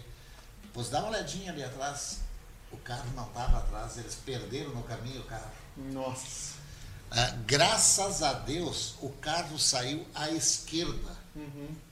Não atravessou a Não, pista. ele atravessou a pista. Não, não, não, não, tá certo, então ele atravessou, ele atravessou a pista mesmo, né? E graças a Deus o carro foi contra uma árvore. É, não bate- pegou em ninguém, não pegou em nada, num- nada. num- No barranco e numa árvore, mas terminou com o carro. A única coisa que serviu que foi uma pena que ele ter vendido aquele motor, né? Ele não devia ter vendido aquele motor, né? Pois então ele chegou em Erechim sem carro. Acontece, acontece, né? A Edna Kleiner mandou boa noite também. O Ari Feldman botou, né, assistindo. Falou que tu fala muito, pai. Que tu sabe tudo também. O Delcio Luiz Eide mandou esqueceram do Chevette. Eh, daí ele perguntou se já tinham comentado do Rally Noturno. Acho que quando tu comentou de novo, né, Paulo, ele deve ter assistido. Delcio White. Ah, tá. Delcio Aide. O Delcio. White, ele está morando em, em Campo Grande. E ele, na época, ele foi piloto também. Tá, da, tá da assistindo, equipe tá Fox. assistindo o Tá assistindo. Isso, valeu. Isso Abração, Delcio. Isso é uma coisa, Paulo, que falou um pouquinho. eh, tinha a equipe da FOC e da Kepler. Isso tinha alguma disputa, alguma rixa entre. A Kepler levava mais a sério. Tinha a Kepler, a Volkswagen, a Ford e a Fokker, né? Sim. Também. Uma vez eles tinham a Fokker, tinha quatro ou cinco carros aqui numa prova Três, disputando, né? né? Chegou a Coisa ter assim. três carros. Nós, nós temos aqui alguns troféus, né? E teve, pelo que nós percebemos, assim, a década de 80 foi uma década que teve bastante provas. Mais provas do que na década de 70. Logo, você comentou que eh, tinha o evento que era o evento da churrascada, que vocês faziam o evento muito próximo ao baile do chopp ali, a festa do chopp. Daí, na década de 80 mudou isso. mudou? Teve mais provas ou, ou já foi uma época que vocês já não estavam mais tanto no rally? Na época dizendo de 80, que eu tô falando demais, eu fui Paulo, morar agora em tu Porto fala um Alegre, pouco mais. Eu vou só falar por mim. Eu fui morar em Porto Alegre e eu me afastei um pouco do, do rally. Na década de Na 80. década de 80, praticamente. Ah, houve uma fora. época, de fato, parou mesmo. Lembra que eu falei que tudo é, cíclico, né? Houve uma época que parou mesmo, né? Mas em Ah. anos 80, anos 90? Ah, eu não. São coisas que eu não. Eu nunca guardei coisas assim, né? Nunca nem Certo. livro de bordo, né? nada. Mas ah, a época da, da- do show, Festival de Show, era provas daí do Campeonato Gaúcho. Que aqui brasileiro, eu acho que não me lembro se nós tinha rally pelo brasileiro aqui. Acho que deveria época, de ter. que não. mas eu acho Mas que na época não. do Hard, do pai dele, deveria Sim. de ter. O, o seu Henrique Essa Hartmann, o não Edson. Hegman ficaram campeão brasileiro da categoria B Bah. o, S, o, o Hard Hartman com. Não, não me vem o nome agora do piloto dele, que é de, de São, do, do CAI lá, como é que é o nome? São do- Sebastião. do Sebastião. CAI, ele era o piloto, também foi campeão brasileiro da categoria A. E depois tinha a categoria graduado, né? Tá? Aí tinha a B, a A e a graduado. Eles foram campeão brasileiro, disputaram todo o campeonato. O o Gustavo de Brito mandou parabéns, muito interessante, um abraço. Obrigado aí, Gustavo, por estar nos acompanhando também. A Janete Kepler Vector né, mandou ah, boa noite, muito bom o papo. O meu pai, o Alfredo, foi atuante na cúpula e junto com o Noredin fizeram muitos ralis, ah, quilômetros de arrancada, tempo bonito. Um abraço, ela mandou então. É, um abraço, Janete. De fato, teu pai. Eu ia daqui a pouco citar assim, mais nomes, né, Janete? E dentro desses nomes estaria teu pai. Um grande colaborador. Isso aqui, ó, Janete, provavelmente esse troféu aqui deve ter passado nas mãos do teu pai, provavelmente. E que trambolho esse troféu. E aqui, ó, esse aqui também provavelmente. Que a Kepler Weber, ela cedia as engrenagens para nós, a Knorr cedia a madeira, fazia, e depois nós arrumávamos O Jeff, o Jeff comentou que a transportadora Cor. Com o. 26, A dupla do Inumai, o patrocínio do Inumai era a transportadora Cor. Ele e o Arno Dalmaia. Isso, e a, a própria Kepler, com, com- como tinha a GM na época, também ce- cedia muitos carros. Cedia, sim, sim, sim. sim. O Inumai correu também pela equipe Kepler, É. inclusive com o Edson Martini de, Ah, o, de- o, o senhor Alfredo Kepler dava total apoio. de navegador. Para tudo. Sim. Dava apoio total. Que legal. A Vera Lúcia Dresch Coma mandou um boa noite. Obrigado, Vera, por estar nos acompanhando mais uma vez. A Janete falou né, que o pai dela corria com o número 13, olha só. Dava sorte ou dava azar, Janete? Fala aí um pouco pra nós. A Julia Feldman, Fetzer Cypher, mandou um abraço pro padrinho dela, no caso tu. O Alexandre Martini Blume mandou um obrigado, então, pelo comentário que Tá vocês fizeram. assistindo né? nós lá. Tá né? assistindo. E o Gustavo Valbrin dos Santos está rindo aqui, se divertindo com o nosso programa aqui. E pelo visto, bastante gente lembrando desses tempos. E eh, vocês estavam falando desses troféus, eu achei eles bem peculiares, assim, porque. ah, É que É esse uma aqui, coisa ó, bem tipo esse diferente, né? troféu aqui, ó, esse troféu aqui, ó, isso aí era lá no Bendorf, lá que a gente vendia. Aham. Então, isso aí todo mundo tinha. Então, nós tínhamos que arrumar algo diferente. Uhum. Nós tínhamos Aí surgiu, não sei de quem, essa ideia de pegar eh, peças de, de, de carro, de auto, coisa assim. Cara, isso tem coisas que foi criado, imensas coisas, só pesa, né? Olha o peso disso aí. Uhum. Pois é, Mas isso é, aqui é muito pesado. né? não- É, mas isso aí era o máximo, né? Todo mundo achava o máximo.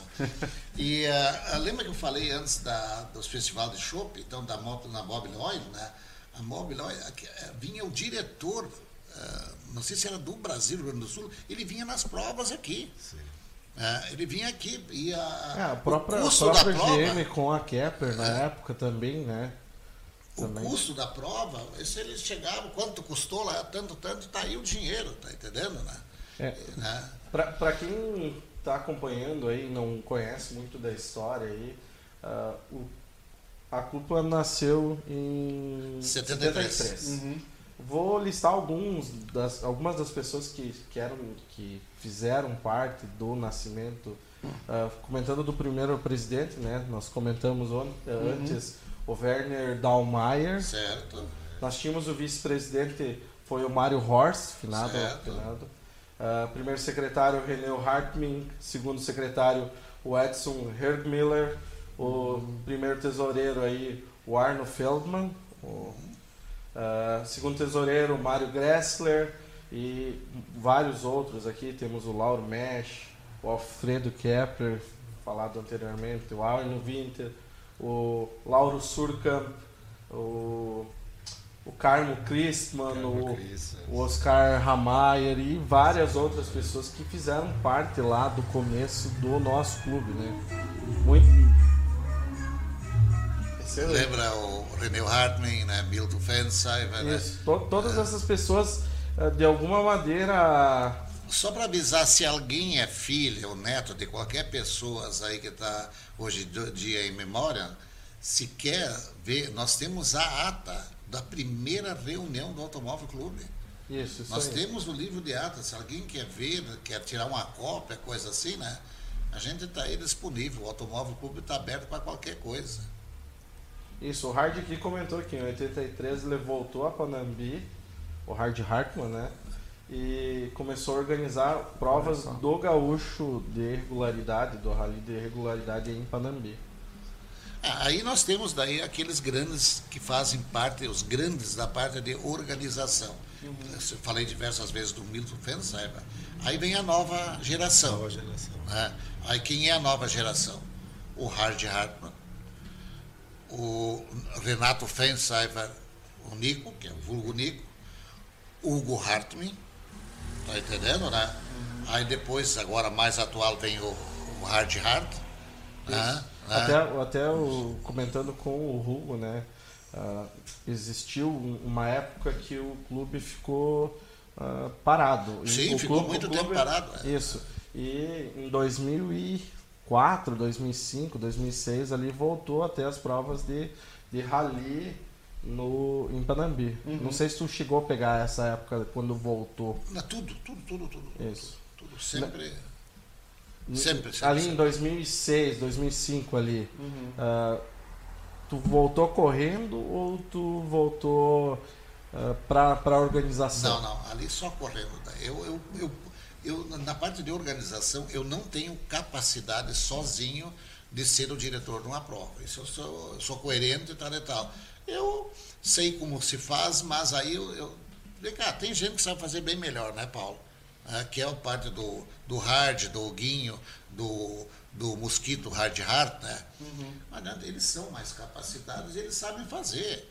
Uh, cada um de uma forma. Eu, por exemplo, eu tenho uma virtude diferente. Eu, eu não sei fazer organizar, mas eu sei fazer uma outra parte. Uhum. O outro não sabe fazer aquilo, mas sabe fazer outra cara. E isso completa o circo da organização de uma prova. Certo. Tá entendendo? Tu né? voltou a correr com quem? O Paulo Escher. Paulo Escher, lá em 2000 e... Ah, isso são as coisas que eu não me lembro, né? O Paulo Escher foi um tempão, né? Ah, meu maior tempo foi com o Paulo Escher. E depois o Mosquito que, que veio, que daí nós começamos a correr e nós começamos a treinar. Eu e o Mosquito, Paulo, nós pegava o carro num sábado de tarde, o que, que nós ia treinar? Medidas. O que, que nós estamos medindo errado? Por que, que nós medimos só a mais ou só a menos? é o aparelho? O que, que é? Claro, tanto que num ano nós ganhamos praticamente todas as provas. Praticamente oh. todas, tá entendendo? Não estou dizendo que gente ganhou todas, não, também não, né? É, mas foi que era, nós era o momento da vez, como teve a vez do Hard Heart, teve a vez do Hard Heart, tá entendendo? Teve a vez de outros também, né? Eh, o René Hartmann, ele veio uma época para cá só para disputar nossas copinhas aqui. Aqui em Panambi. Aqui ele ficava, ele ficava. Bah, e ele era um que competia, ele queria ganhar também, né? o Reneu, né? Pois é, isso é uma outra coisa, né, Paulo, né, que a gente podia falar um pouquinho também, é nos companheiros que nos deixaram agora também, né, há pouco uhum, tempo aí, uhum. que é, por último agora, infelizmente, né, o Reneu Hartmann, né, é um cara que vinha aqui com a saúde toda, né? Simplesmente. O NOP também foi é, cedo. O né? NOP, é. Bah, olha o que aconteceu com o NOP também. E aí tem outros que foram aí também, o, o Edson Hergmiller, o seu Henrique Hartmann, uhum. o outro, nosso amigão, que ajudava nós em tudo que fosse preciso, Horst Wegemann, né? Ah, o Horst, Horst também, né? Wegemann, O né? Milton também. O Horst Wegemann me parece que foi o segundo piloto do Milton Fensheimer. Né? A primeira prova do Milton Fensheimer, o Nico estava me contando hoje, foi junto com o Schmitz, o irmão do, do João Schmitz, o doutor. Eh, Tem o tal de Augusto, isso poucas pessoas conhecem. Viu? Eles correram não sei aonde uma prova e o Milton ficou encantado. Aí vieram aqui em Ijuí, numa prova que não sei quem que organizou, ele e o Horst Wegman. E já na primeira os dois juntos ganharam a prova, né? É coisa assim. O Horst Wegman, ele estava aqui com nós, ele veio a Panambi para fazer o, o zero um rally da velocidade, Ricardo. Ele, traz, ele trazia o carro dele junto para fazer. Ele oferecia o carro dele para fazer, e daí ele chegou em Panambi. Eu não, não eu, eu trabalhei sábado de manhã, eu não vi ele, né, não chegar. Mas eu cheguei às 12 horas para nós uh, ia comer um churrasco, ia falar sobre a prova, o que tinha que fazer, e o alemão à tarde seguiria fazendo o experimental, uh, ver com o duplo zero dar uma olhadinha na prova. Pois essa foi a última vez que eu vi ele, né? Na outra sexta-feira, foi sábado, meio-dia, na outra sexta-feira o cara tinha falecido, né? Vamos falar um pouquinho do, do futuro. Depois podemos voltar às- aos casos de antigamente. Mas a- as últimas provas aqui em Panambi tem sido referência o, o Super Prime. Tem piloto que vem a Panambi por causa do Super Prime. Ah, sim. Ah, tu quer dizer é do o Rally da super- Velocidade que que é agora. Essa prova dois? que é disputada aqui na frente do, Do do, ginásio. Ginásio. Que é só, é, só no entorno do, do ginásio. Essa ali começou com uma brincadeira. O Fernando foi no, no rally de dois ou três anos atrás. Era o rally do Campeonato Gaúcho. Não me lembro se tinha um brasileiro junto, de velocidade. Aí. E para apresentação, nós temos que achar um jeito de, de apresentar os carros. O pessoal gosta de chegar e se apresentar. Né? E daí se inventou que eles fariam esse, esse percurso. E como nós queríamos treinar os cronometristas e tal, largada, chegada, não, vamos fazer uma prova simulada então. E, mas sem, a ideia era só na brincadeira. Só que os pilotos já levaram a sério e começaram a fazer, fazer competição. E aí virou marca registrada. né? Nesse rally agora nós tivemos que fazer e provavelmente no futuro vai ter também. E eu costumo brincar quando o pessoal comenta da, desse nosso Super Prime que eu conheço duas cidades no mundo que tem circuito de rua. Né? É Mônaco, que tem que tem o autódromo é, é, circuito de rua e Panambi. Ah, Detroit também. Então são três, três cidades no mundo que tem circuito de Ah, rua para Erechim, corrida. Erechim é feito naquele negócio de estado de chão, né? Não é, É, lá em Erechim eles têm um lugar próprio para. Falando um pouco mais sobre o, o rally de velocidade e sobre a organização, tu ajudou na organização de um rally lá em, em Canela, não ajudou? É, esses foram, vamos dizer, o ápice da história do automóvel, não, não, do, da Clupa. É, do Automóvel Clube Clube de Panambi. Panambi, isso foi o ápice. homem. Seguinte, nós temos o nosso amigo Renato Fensler, o Nico, né? Que reside hoje lá. E um dia ele veio para cá e largou essa ideia. Vem cá, se eu ajeito lá um patrocínio lá, por que, que não vamos fazer um rally lá? Lá em Em Canela. Canela. Cara, quando nós vimos uma coisa já estava tudo sério, já estava tudo feito.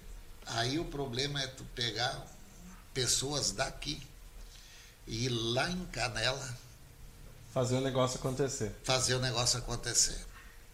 Bom, na primeira prova eu praticamente não tive nada de participação, a não ser ficar de pé na frente dos carros, ah, dando a plaquinha de, de tempo de, la- de largada. Segurando o pirulito. Segurando o pirulito e começou a Isso eu já chover. fiz também. Em vez de eu pegar embaixo, né, como a largada era fora da, do toldo, né?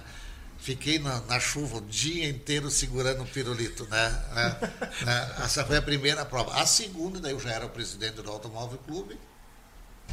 Aí eu meio assim, digo, ó, gente, vamos, vamos começar a pensar em pegar cargos, mas tentar aprender um pouco mais, né? Aham. Aí eu já Mas alguém teve outro clube que ajudou vocês? Ou foi sempre participa o Clube de Erechim junto. Sempre. Nós temos sempre o Erechim junto. Portanto, tu sabe disso, né? que aqui É uma também parceria forte, eles faziam parte, anos né? Eles, eles. até, eu acho que essa vez foi a primeira vez que eles não tinham ninguém nas largadas de chegada, né? Isso, esse Foi a primeira foi... prova que nós fizemos tudo, Automóvel de Isso. Panambi. Sempre tinha um de Erechim. Vamos dizer, quando apertava alguém, alguém se perdia, aí, ó, como é que é o negócio aqui bem, né? Que eu me, me esqueci.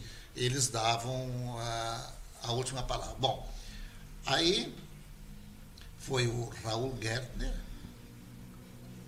o Raul Gertner, né?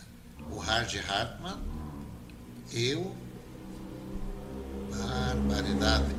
Fomos a Erechim, é, a, a- a Ca- a Canela, não me lembro qual é o dia. ah, eu calculo que deve ter sido sexta-feira, uma coisa assim. Aí ah, já o nosso amigo Nico lá já tinha pegado umas, na- no computador umas fotos satélite, né? né, De, sim, ideias aonde nós podíamos já fazer um roteiro. Deu pré-estabelecido, assim, umas ideias, né?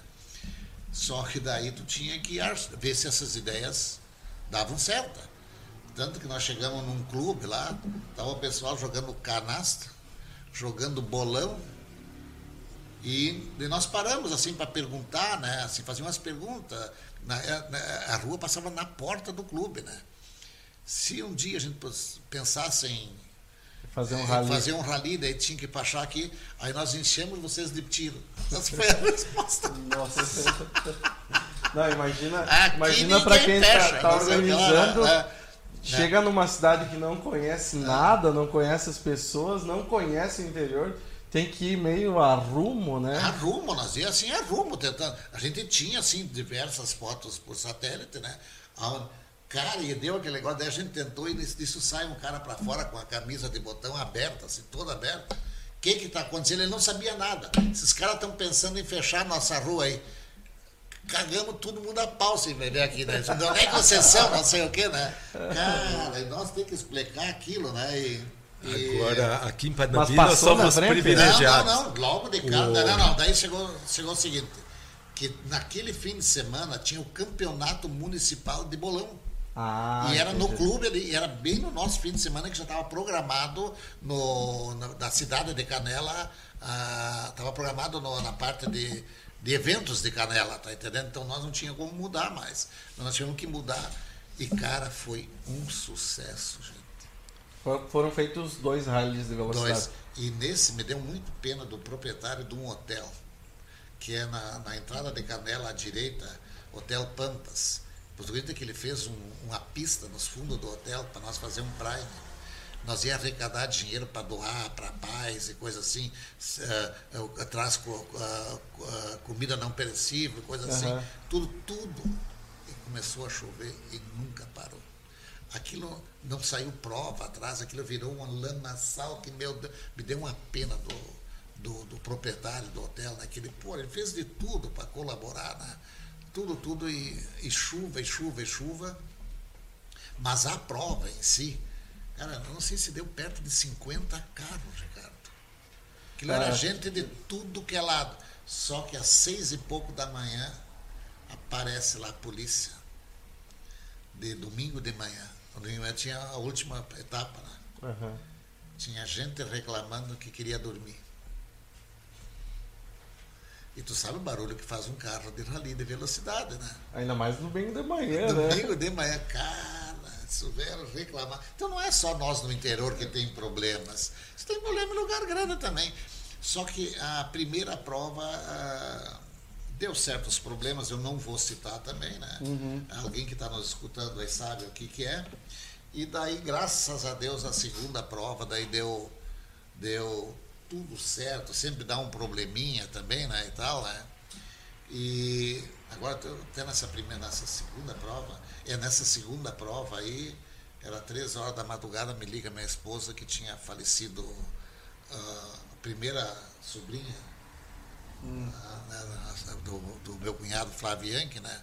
A criança tinha falecido, tá? O que, que eu vou fazer três horas da madrugada lá em Canela? Então, isso são coisas que acontecem para quem organiza assim, um rally, coisas que podem acontecer, assim, tudo, né? Vou- Né? E, mas olha, esse foi, esse me dói muito nós ter perdido esses rally de Canela lá.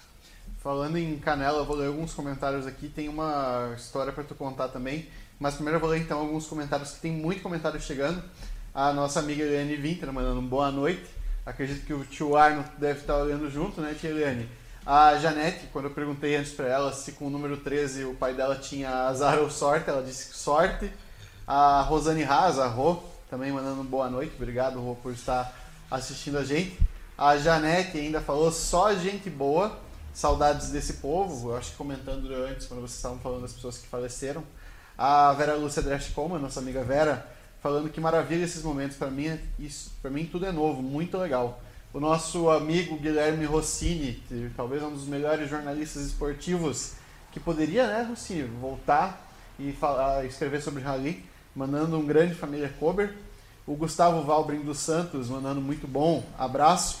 Ah, aí o Roger vem com uma pergunta falando em Canela. É, pediu para perguntar para ti sobre o carro com sirene lá no Rally em Canela, tocando terror no centro da cidade depois de umas cervejas. Que história é essa? Pois essa não era para contar, mas vamos contar. é aqui é para contar. Então, é, é, aquela prova que eu não. Não, para um pouquinho. Não, não, isso foi na segunda prova. Isso foi em 2012. Então, a minha função era andar com o carro triplo zero. Hum. Então, uh, o Paulo Feldman, um abraço aí para o Paulo Feldman. Ele era né, o piloto e eu ia no lado para fazer o trabalho do triplo zero. E daí encheram de sirene lá, que fazia nha, nha, nha, com luz, não sei o que lá. Encheram, ah, tu tem que apertar aqui nesse botão para fazer isso, tá, então tá bom. E na época era novidade tu tomar chupes e cerveja artesanal. Isso era um must. E daí tinha a cerveja. Coruja. Não, não, não é coruja, é o mesmo fabricante, era. Que tem um, um padre. Um padrezinho. Um, uh, eu esqueci não, não agora. bem o nome da cerveja. Aquilo era o máximo tomar aquela cerveja. E o Paulo Feldman queria que eu levasse ele para tomar aquela cerveja. Né? Então fomos lá no, no, no Empório, é um bar, um restaurante muito conhecido em Canela. Sentamos assim bem na frente. E... Saint Beer. Saint Beer, é. Saint Beer, isso aí. E Saint Beer, e mais uma, e, e mais uma, né? E, e nós já com o carro tudo preparado, Paulo, já com aquelas luzes lá, tudo, né? E o Juliano estava junto. Não sei por que, que o Juliano estava junto. O Roger também estava. Estava junto e eles foram dormir. Que não aguentavam de. Tá, vamos, vamos. E nós morávamos numa posada de um amigo do, de um amigo do Nico Fensheimer. Né? Então ele fez um preço lá e nós fechamos uma posada. Uma né? Fechou a posada só para o Automóvel Clube. Tá bom. Lá pelas tantas, olhando para o relógio assim, 12 horas, batemos aqui, porque outro dia tinha que acordar 5 da manhã, Paulo. Então tá. E saímos do Paulo, daí teve uma ideia, vamos dar uma volta. Tá, então vamos dar uma volta. E daí tu podia O Roger ficou junto no carro, eu fui dormir. Tá, então podia ligar as luzes sem a sirene, né? Só fazia aquelas luzes. Uhum. E tu podia ligar um negócio lá que fazia. A sirene também. Né? Gente do céu, tava nós dois dando volta no centro de Canela, com as luzes ligadas e o Paulo Feldman apertando na, na sirene. E provavelmente o Hard Hartman, o diretor da prova, né, tudo, né, deve ter escutado e devia de estar tá P, super P, duplamente P da vida, né? Em vez de nós fazer pouco, né, ficamos um tempão e fomos para a posada. Chegamos na posada, o portão fechado. Nós nem sabia que tinha portão fechado. Fui lá, tentei abrir, né? né? Não abria. Adivinha qual é que foi a ideia? A sirene. Acordou todo mundo. Cara, todo, tinha uma posada ao lado, todo mundo ligou a janela e eu só me lembro o Hard Hard, Hardman, lá no fundo de pijama. Ele me chamou de tudo, só não de santo e de querido, viu? só não me chamou daquilo. E fazia assim, não sei o que lá. Aí diz o Paulo Felton, acho que não estão gostando. O Juliano saiu para a janela para fora e ele fazia assim com as mãos, fazia assim, e nós, tá, queremos saber de abrir esse portão aí, queremos saber abrir o portão, né? Aí o Juliano disse, pelo amor de Deus, o cara pediu para vocês não fazer. E chega o dono da posada, mas brabo também, abriu o portão e nós quietos, daí nós sentimos né, o balão que nós tínhamos, nós quietinhos, né? Aí, só riam. Fomos dormir daí, né? Fomos dormir e o outro dia, 5 da manhã, tinha que estar. Tá de pezito, né, para trabalhar. Né? Então, esse é o caos do, da, da sirene. É coisa irresponsabilidade, né? No fundo, no fundo, nada mais do que uma baita irresponsabilidade. Mas outro dia foi feito o trabalho bem feitinho, bem certinho. Eu só lembro que no café da manhã queriam matar, queriam descobrir quem, é que eram os que estavam com a sirene, queriam matar eles lá. O, o Pedro Moraes Erlin, ele mandou bem assim. Uh, o piloto do hard foi campeão, o campeão brasileiro foi o Beto Blaut. Beto Blaut, exatamente. Beto Box. Beto Box, é Box. isso aí. Ele tinha uma fábrica de, de, de uh, aro de alumínio. Hum. Cara, que nós aqui em Panambi, todo mundo usava, todo mundo comprava. Bem no miolo dizia a letra B, Beto Box. BB. É. É. O Jeff falou bem assim: ganhei uma prova com o Bertico andando 15 km com o pneu furado e ele só murchou no neutro no posto estrela. O Uno Bordeaux da família Kober. Meu Deus do céu. Não, é, é, isso, é, é, que, né, é o seguinte, um dia não sei aonde eu aprendi que a grande vantagem do pneu radial, é, enquanto tu está rodando, ele, ele murcha muito lento. Então, numa, numa, até numa reta lá, eu, pá, eu errei um cálculo, né, mal feito, bati numa pedra, numa ponta de pedra. Eu digo, ai, ai, ai, ai, ai, ai, ai. E de repente, numa curva, notei que o carro deu uma jogadinha, a bunda pro lado, né? Digo, não vou falar. O, o, o Jeff era muito jovem ainda, né? E já estava outro rapaz que pintou muito. O Jeff é um outro cara que, como navegador, se tivesse assim, ah, vamos dizer assim, uma continuidade, ele tivesse pegado, é outro cara que podia ser campeão gaúcho tranquilamente, Paulo. E até graduado e tudo, né? E fiquei quieto. Lá pelas tantas, quando estava chegando do neutro, que era lá no posto Estrela, eu disse para ele assim, só para te avisar, viu? nós estamos andando a tempão com pneu furado. Mas da onde? Diz ele assim, né? Mas da onde? Pneu tal tá furado. Mas eu não posso parar. Nós temos que chegar direto, não posso nem parar nem para contar. E chegamos lá no posto Estrela, passamos na frente de todos os amigos, estava ali parado. Daí ele, para para mim ver se é verdade. Ele só abriu a porta e disse assim, barbaridade. Chegamos na borracharia, zoom, sentou o carro. É, essa ah. é a vantagem dos pneus sem câmera. Né? Sem né? câmera. Antigamente, né? os pneus com câmera, é, quando furava, é, é. caía na hora. E a talona na, na hora. Chegou a, correr, uh, chegou a correr alguma prova na praia, Fornel? Não, não cheguei. Não chegou a correr. Uma vez eu fui, daí. Uma vez eu fui. uma vez eu fui e nunca mais eu fui, por. Não tenho vergonha de dizer, por não ter capacidade como piloto. Eu fui uma vez e nós, eh, eu, eu simplesmente com o Fuca não conseguia acompanhar as, as médias, eu não conseguia, por causa que eu, em vez de eu ir com um pneu mais próprio, né, Paulo, né, eu botava só aquele um pneu, só aquele um, né, que era pronto, e o resto ia com tala larga, como a gente dizia, né. Então ele derrapava demais, e eu não tinha capacidade de, de fazer. Foi aquela vez e também nunca mais eu fui. Quando tinha lá, lá, lá eu não vou. Não vou, não tenho, não tenho condições. Eu não tenho vergonha de falar isso, que eu não tinha condições. É. Até por sinal, numa dessas provas, aí tem mais um fato histórico meu. Lá pela Santa, eu e o Paulinho Escher optamos em desistir da prova, né? Por estar uh, tá muito atrasado, né? Já está. Uh, eu caí duas ou três fora, vezes fora da estrada. Isso na praia? Na praia. Daí já nós estávamos já subindo, era muita brita. Era um lugar que era só brita, brita, brita, brita, né? Daí, vamos parar, vamos parar. E no, nós dois decidimos parar, não sei quem de nós dois, vamos parar para dar uma mijada, né? Vamos. Paramos, eu peguei, saí e fui no lado do, da porta do, do, do navegador, né? Do companheiro, né? E fui ali, um mato na minha frente, né? Peguei comecei a fazer xixi. Quando estava pronto tudo, assim, né? Que eu estava ajeitando a calça, tinha duas gurias na minha frente, estava atrás umas árvores, elas eram PC. Eu olhei para as duas gurias assim, já tinha feito, já estava tudo pronto. Só disse assim, não vi, desculpe, não tem mais nada o que eu fazer agora. Pronto, o que, que eu ia fazer? Tá entendendo, né? Pois isso aí aconteceu, é verdade. Mas o Paulinho se rolava dando risada. É. A Eliane Winter botou aqui que o Arno está retribuindo o abraço e contando umas histórias paralelas aqui. Uma hora vai ter que vir aqui, tio Arno, para contar as histórias. O Roger disse que estava então no banco de trás, aguentando as, os velhos bêbados lá na história, então, lá em Canela, tocando terror. Nós estamos quase chegando no final, mas eu queria saber de vocês, vocês vão continuar de certa forma acompanhando? O que, que o rally significa hoje para vocês? Se vocês vão querem continuar fazendo alguma coisa, participando de alguma forma do rally? Paulo. Fala, Paulo, não sou eu. eu pretendo continuar assim, mas não como competidor, sim na organização. Uhum. A gente sempre vai ajudar onde pode e tal, porque eu me lembro quando eu comecei, eu era jovem e, e começando na vida e tal, e os, e os, e os da antiga, os veteranos, nos deram muita chance e muito, e muito incentivo.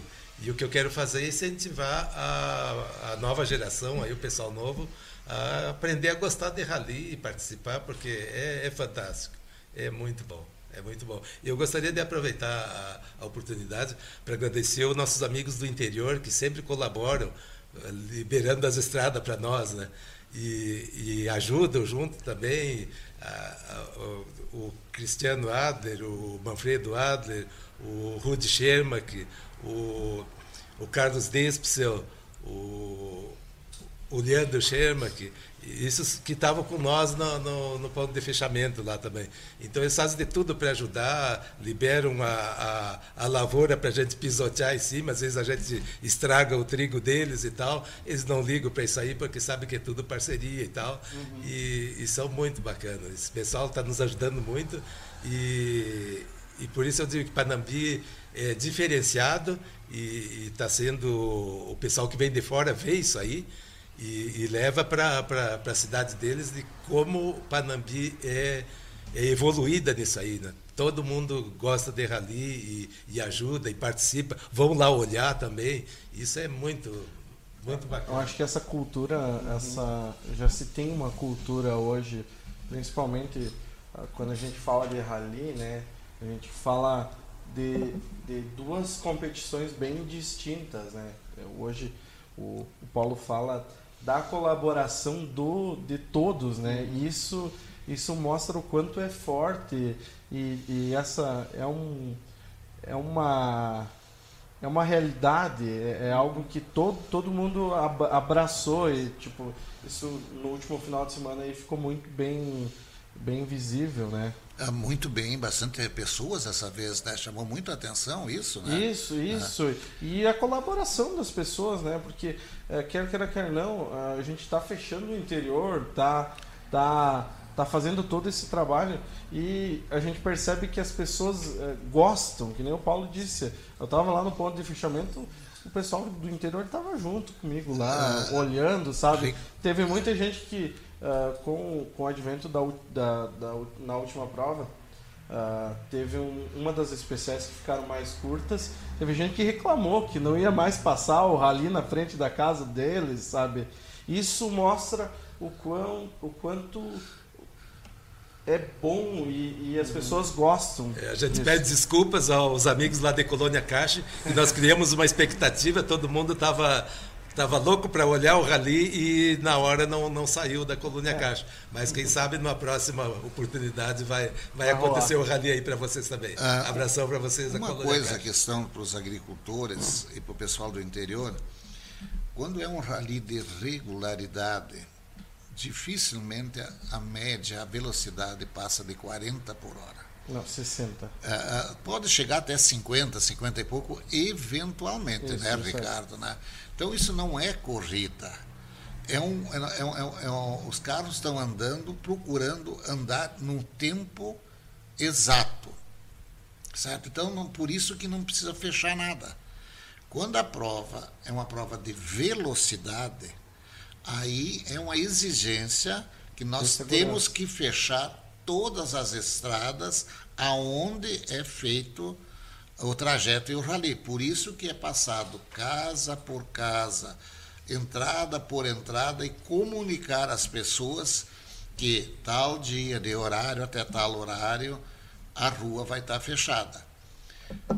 Sei que tem gente que fica assim, já aconteceu, né? De gente ameaçando, vou fazer isso, vou fazer aquilo. Cara, Por que, que não faz como muitos outros fazem? Eu vou pegar quando eu cuidei todo aquele trajeto ali de Ociaru e Jacicema. Sempre fui eu que fiz aquele trajeto, né? O Paulo já Sim. foi junto comigo também. Eu fui junto contigo é. também. Cara, chegou num ponto que as pessoas se programavam. Aquela curvinha ali no lado da, da igreja, logo depois da curva ali tinha aquele cemitério ali, aquela casa ficava cheio de gente. Né? Se programavam, esperavam, né? Tal, né? Então tem que. Ah, os caras vêm aí, né, da cidade e fechar nossa rua. Não, não é assim.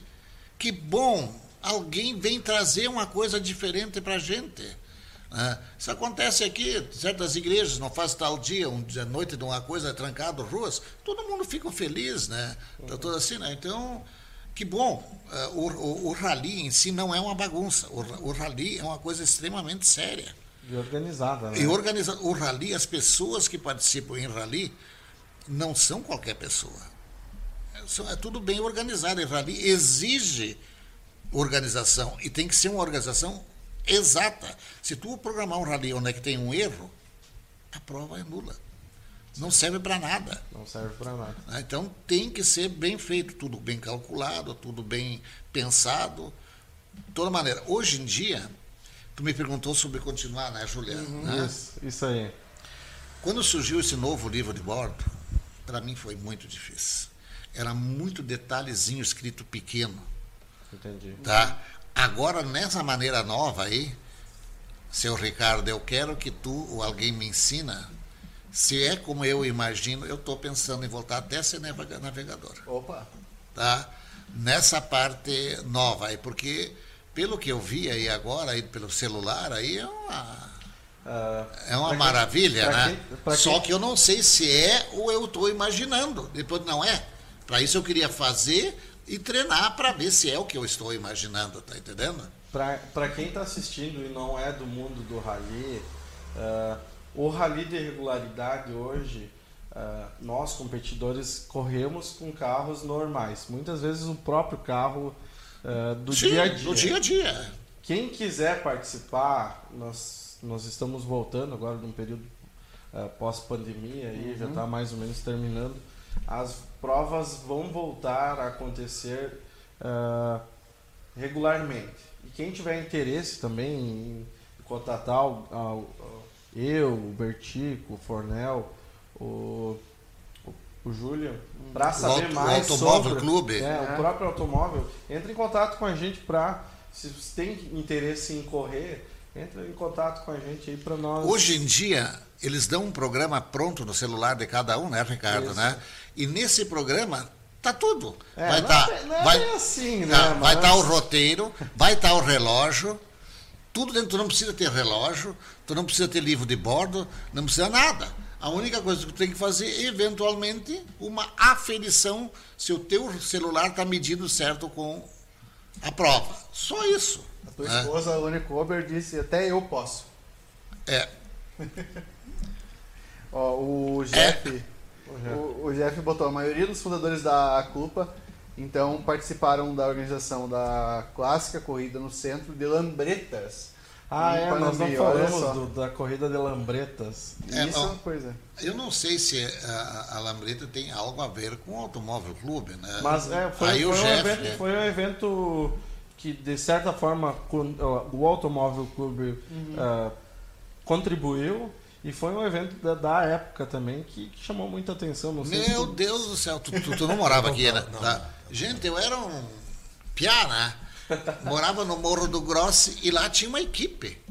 A equipe do tio do, do Jefferson, né? Uhum. Que era o Osmar Silvio Grossi, vulgo Tipa, uhum. né?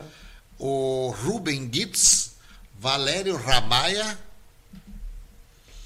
Ah, não me lembro mais se era esse aí a equipe o Valério corria ou era mecânico, né? Uhum. Daí tinha outras equipes. Ah, eu não consigo lembrar de todo mundo. Vou tentar lembrar de nomes agora que vem na cabeça.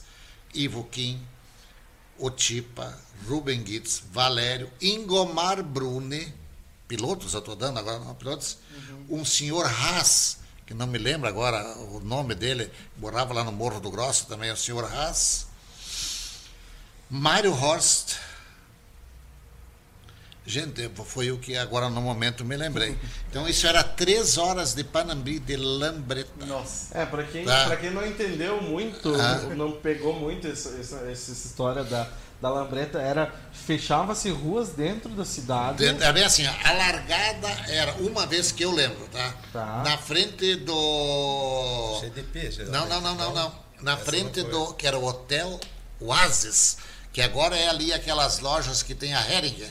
Sim, aqui na frente da praça. Da praça. Ali era a largada, passava ah, na, na farmácia ali, da esquina esquerda ali da praia, da- como é que é? Ah, ali era a Casa Hartmann antigamente, sumia, subia o, o, Morro da o- Igreja. a- o morro da igreja, passava no colégio evangélico, descia pela pracinha, caía lá embaixo, onde que tem a sinaleira, Aham. tem o posto, né? Isso. Ali a gente dizia sempre o posto do Mário Rossi. Era a nossa. né? Referência. Pegava a esquerda para a rodoviária, Uhum. tá? Só que agora eu não lembro se pegava na rua da rodoviária ou ia ali no supermercado Vale e daí voltava. Isso eu não consigo me lembrar. Se. Mas do- subia, não, tem, tem algumas Cara, mas isso fotos- continua. Então eu não sei se dobrava, passava na frente da rodoviária ou passava por trás da rodoviária, onde pegava a rodoviária depois, né? Aí subia. Pelo Pindorama ali tudo, né? Só que ali, gente, isso era pedra, pontilhada, aquilo era um caos aquela rua, tá? Aí passava no Pindorama, hoje onde é que é a Caixa Econômica Federal, né? Isso. Descia, caía lá embaixo do trevo, ali perto do, do, do Banri, Banrisul, né? Ali, subia e daí passava pela entrada do cemitério, lá embaixo na descida tem uma sinaleira agora, né? Sim. Pegava a esquerda, certo? Pegava a esquerda, vinha. ho- Hoje em dia, naquele tempo não tinha aquela coisa. ah, A rotatória. A rotatória. Aí tu pegava, empresa. ali era a rádio antigamente, né? Na Aham. esquina ali. Aí tu via em direção à praça, né? Pegava ali na esquerda na praça, e essa era a volta que tinha. Subia Josino Lima aqui. Ou subia a, a Herman Pauli. Subia a outra ali. A Josino Lima. Ali ia para lá, né? Tá entendendo? E eu sei que era três horas de Panambi. Eu posso contar até uma pequenas outras coisas que eu lembro assim. Ah, um dia estavam eles de noite, sei que era frio pra chuchu, lá no Araldo Grossi, lá preparando a, a lambreta do, do Tipa, né? Eu vou falar Tipa, que era assim que ela chamava ele. E a lambreta do Gitz, só que a do Gitz era bem novinha. E o Tipa tinha uma velha lá com o pai dele para isso. Não, não, senhor. Não tem nada te dar lambreta para tu estar correndo aí, coisa assim, né? Estavam lá ajeitando isso, era frio, coisa de louco. E tinha um fogo no chão, fizeram um fogo no chão para se esquentar. E numa dessa, por um assim um azar, alguém pegou a lata de gasolina que eles lavavam as mãos e me atira no fogo. Sim. Sabe aquelas coisas que tu faz inconscientemente? Não sei quem deles fez Explodiu? isso. Não, o fogo estava no chão. Só que no atirar, o fogo foi em direção ao túnel de gasolina, de óleo. Aham. E daí na hora alguém gritou, vai explodir. Gente, era eu, todo mundo pulando janela, pulando porta, saindo correndo, coisa assim, né? E aí tira o chapéu pro velho Oraldo Grossi, com a maior calma. Ele perguntou o que que tem. Ah, pegou, entrou dentro lá, pegou um extintor lá, não pegou nada do negócio, apagou. Aí me deu uma mijada em todo mundo, né? Ah, e graças a Deus não, Não aconteceu, não aconteceu nada, nada, nada. Aí, sempre nessas corridas, o favorito era um. Você não tinha. Se era para tu fazer uma, uma bolsa das poças, você não tinha graça. O Tipa. Mesmo com a lambreta velha lá. Ele chegava a dar a volta em todo mundo, mas nunca ganhava. Hã? Nunca Estragava. ganhava. Estragava. A, a lambreta, a lambreta não aguentava ele. Tu entendeu? Em vez dele ir lá pelas tantas, né? Ah, tirar uma distância, depois levar na maciota e cuidando, ele queria correr mais, ele queria. Ele era, era- ele era o nosso Ayrton Senna, gente do céu. Ele era o nosso Ayrton Senna. Mas eram três horas de corrida. De corrida. É tipo um. Era um, tipo 24 horas de Le Mans, mas era 3 horas de Ah, E aconteceu uma vez, eu, eu acho que foi o Gitz estava na frente e o homem da bandeirinha, faltava uma volta, o cara chegou, ele pá, e o cara parou. O que estava na frente, né? Aham. E de repente vieram, eu acho que foi o Mário Horst, eu acho que foi, ou deram pro, pro Mário errado, e veio o Gitz, né? Um dos dois, né? Veio e sabia que faltava uma volta. Passou e tocou. Aí quando ele não parou, se deram de conta que faltava uma volta ainda. Pois ganhou o outro. é, ganhou outro, isso aconteceu. Bah, isso deu um bafafá. Dá lá pra... levava, aí levava a sério o negócio. Ah, aí deu um bafafá. E a gente era piazinho, né? Achava o máximo aquilo, achava é, lambreta. Eles tiravam, tinha na lambreta, Paulo, um, um tipo de um paralama que começava aqui em cima, e eles tiravam isso fora. Só ficava o ferro lá na frente, que segurava o guidão, o banco, nem as tampas no lado, eles tiravam tudo. O que dava para tirar, era tirar, deixava só o esqueleto da, da, da lambreta para correr. É. Histórias de Panamá. É, tem muita história ainda pelo visto do Rally. Eu acho que nós vamos ter que fazer uma parte 2, parte 3, parte 4, parte 5, talvez, do Rally. O Henrique uh, ainda botou baita programa. A Janete falou: falta mulher nesse esporte, vai lá, Lônia Kober. As duas já estão organizando, quem sabe vai ter mais ou menos de volta aí o, a categoria batom, quem sabe. Mas, uh, pai, agradeço. Paulo, muito obrigado também por ter vindo aí. Vocês compartilham. Eu acho que o nosso objetivo, né, Ricardo, com o programa mais uma vez foi atingido e fica mais uma vez o convite. Agora, antes da gente encerrar, se vocês tiver ou alguém que vocês acham interessante para a gente trazer aqui no nosso programa, por favor, podem dar sugestões, se não quiserem dar agora, podem nos passar depois que a gente vai Aí, trazer, né? Muito depende de vocês, né? Se vocês querem mais os antigos, os mais atuais, né? Tá entendendo? Que existe os de hoje e existe mais os de antigamente, né, Paulo? Né? Ah. Aí vocês que têm que decidir. Ideias a gente pode dar tanto. Eu só queria falar uma coisa sobre a parte feminina, já que tu tocou tá. aí. Betica, uhum. a Bereti Facione, Fence saiba, né? a grande colaboradora, a esposa uhum. do Milton Fence saiba, né? né? E tinha diversas uh, mulheres que participavam, assim, né? A Asta Dick. Ah, ah, ah, não, não, não, essa tu não conhece, acho. Ah, tá. não, não, Adonis Arnolds. Ah, isso aí, ela. Então, isso era. Tinha mulheres assim que participavam, iam fazer cronometragem, ajudavam aqui ou ajudavam lá. Então, não uhum. era só coisa de grupinho do, do Bolinha. Não, não, não. As Luluzinhas participavam junto também. Sim. Elas eram parceiras. Comer pó, não comer pó. Isso tinham as quantas que ajudavam, né? Gente, nós. Uh, olha, vou falar o seguinte. Hum. Que pena, gente, que os anos passam. Eu gostaria de ter congelado o mundo e nós ter parado até o ano 90. Hum. Olha, vocês hoje não têm ideia o quanto nós nos divertia, né, Paulo? Né?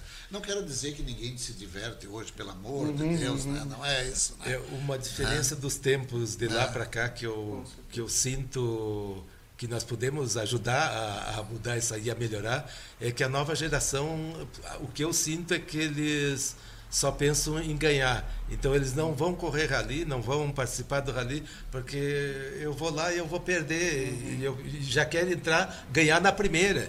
E não é assim, é lá pela décima, pela vigésima, ou pessoas que vão passar a vida inteira e não vão ganhar nunca, mas vão se divertir, eles vão passar por isso. Imagina você passar a vida inteira sem nunca ter feito uma prova de rally. Eu, eu, não, eu não me imagino hoje, né? se eu não tivesse passado por isso mas aí. Imagina, que experiência, Julia, que coisa gostosa. Julia, Ricardo, antigamente, a gente montar um livro de bordo, tudo bem para nossas provinhas aí, né? Tu, tu, tu, já deve ter ajudado, né? Tudo bem, é 12, 10, 7 participantes, 13, 14 participantes.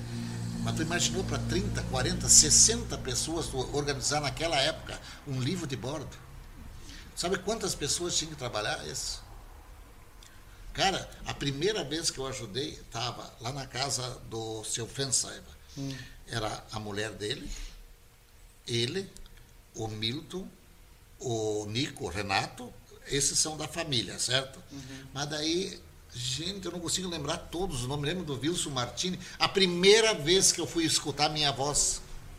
Os livros de Bordon a, a primeira vez foi lá dentro da casa. Era passado, Ah, rodado ia- no mimeógrafo. nós ia fazer o PC. com as folhas iam com um cheirinho de álcool. Sim, sim, né? Cheirinho de álcool no livro de Quando nós tínhamos que fazer o PC, chegou num ponto, quando era Campeonato Gaúcho, tu tinha que levar um gravador junto. Gravador. Aí tu, tu cuidava, quando dava o bip lá, um tal horário, a hora cheia, tu ligava o gravador, que ele servia para ti naquele momento também como relógio. Ele era uma prova, porque muitos competidores não admitiam perder, daí diziam assim, o, o cronometrista da número 5 lá bateu errado. Não tem problema, pegava o gravador, cronometrava o gravador quando era batido e cuidava quando o cara passava. Veio a tecnologia. Né? Não, não, não. Aí deu um problema num PC que eu fiz.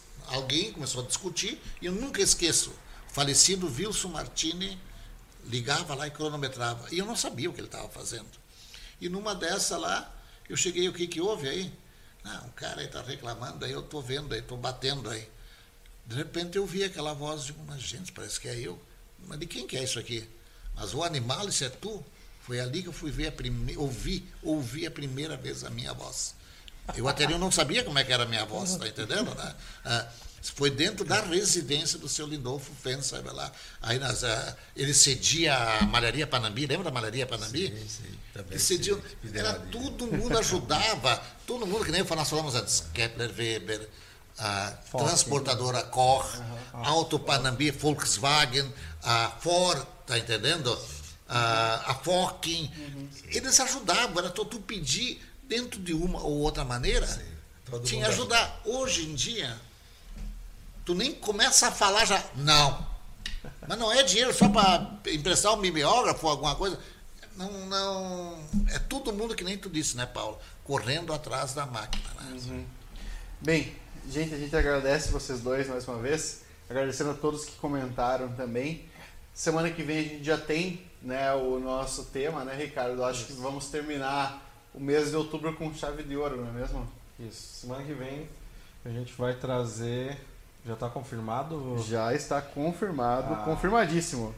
Dona Yolanda Kussler. Isso mesmo. da- vai falar um pouco sobre a Liga de Combate ao Câncer Uhum, aí, liga. e toda a história da, da Liga na cidade aí. Uma É. das grandes pessoas nesse trabalho de Panambi. Sem dúvida nenhuma. Merecida essa mulher, essa senhora. Aproveitando que é outubro rosa, né, a gente é, aproveitando ainda que é um mês muito importante no, no que diz respeito a essa conscientização, né, a respeito do câncer de mama. A gente vai aproveitar então receber a dona Elana, mais uma convidada da Liga Feminina então de combate ao câncer aqui de Panambi, para falarmos um pouco da história então desta importante ação social no município. Então, mais uma vez agradecendo. Agra- Obrigado a todos. Pessoal, não esqueçam dos nossos patrocinadores, o nosso programa então está sendo patrocinado. Se você quiser, pode se juntar ao nosso time, ajudar o nosso programa. E se você está vendo aí o nosso código aí QR na tela, você pode pegar também e depositar um Pix aí para ajudar. Como a gente disse, nós somos um podcast independente, Independente. né, Ricardo? Nós queremos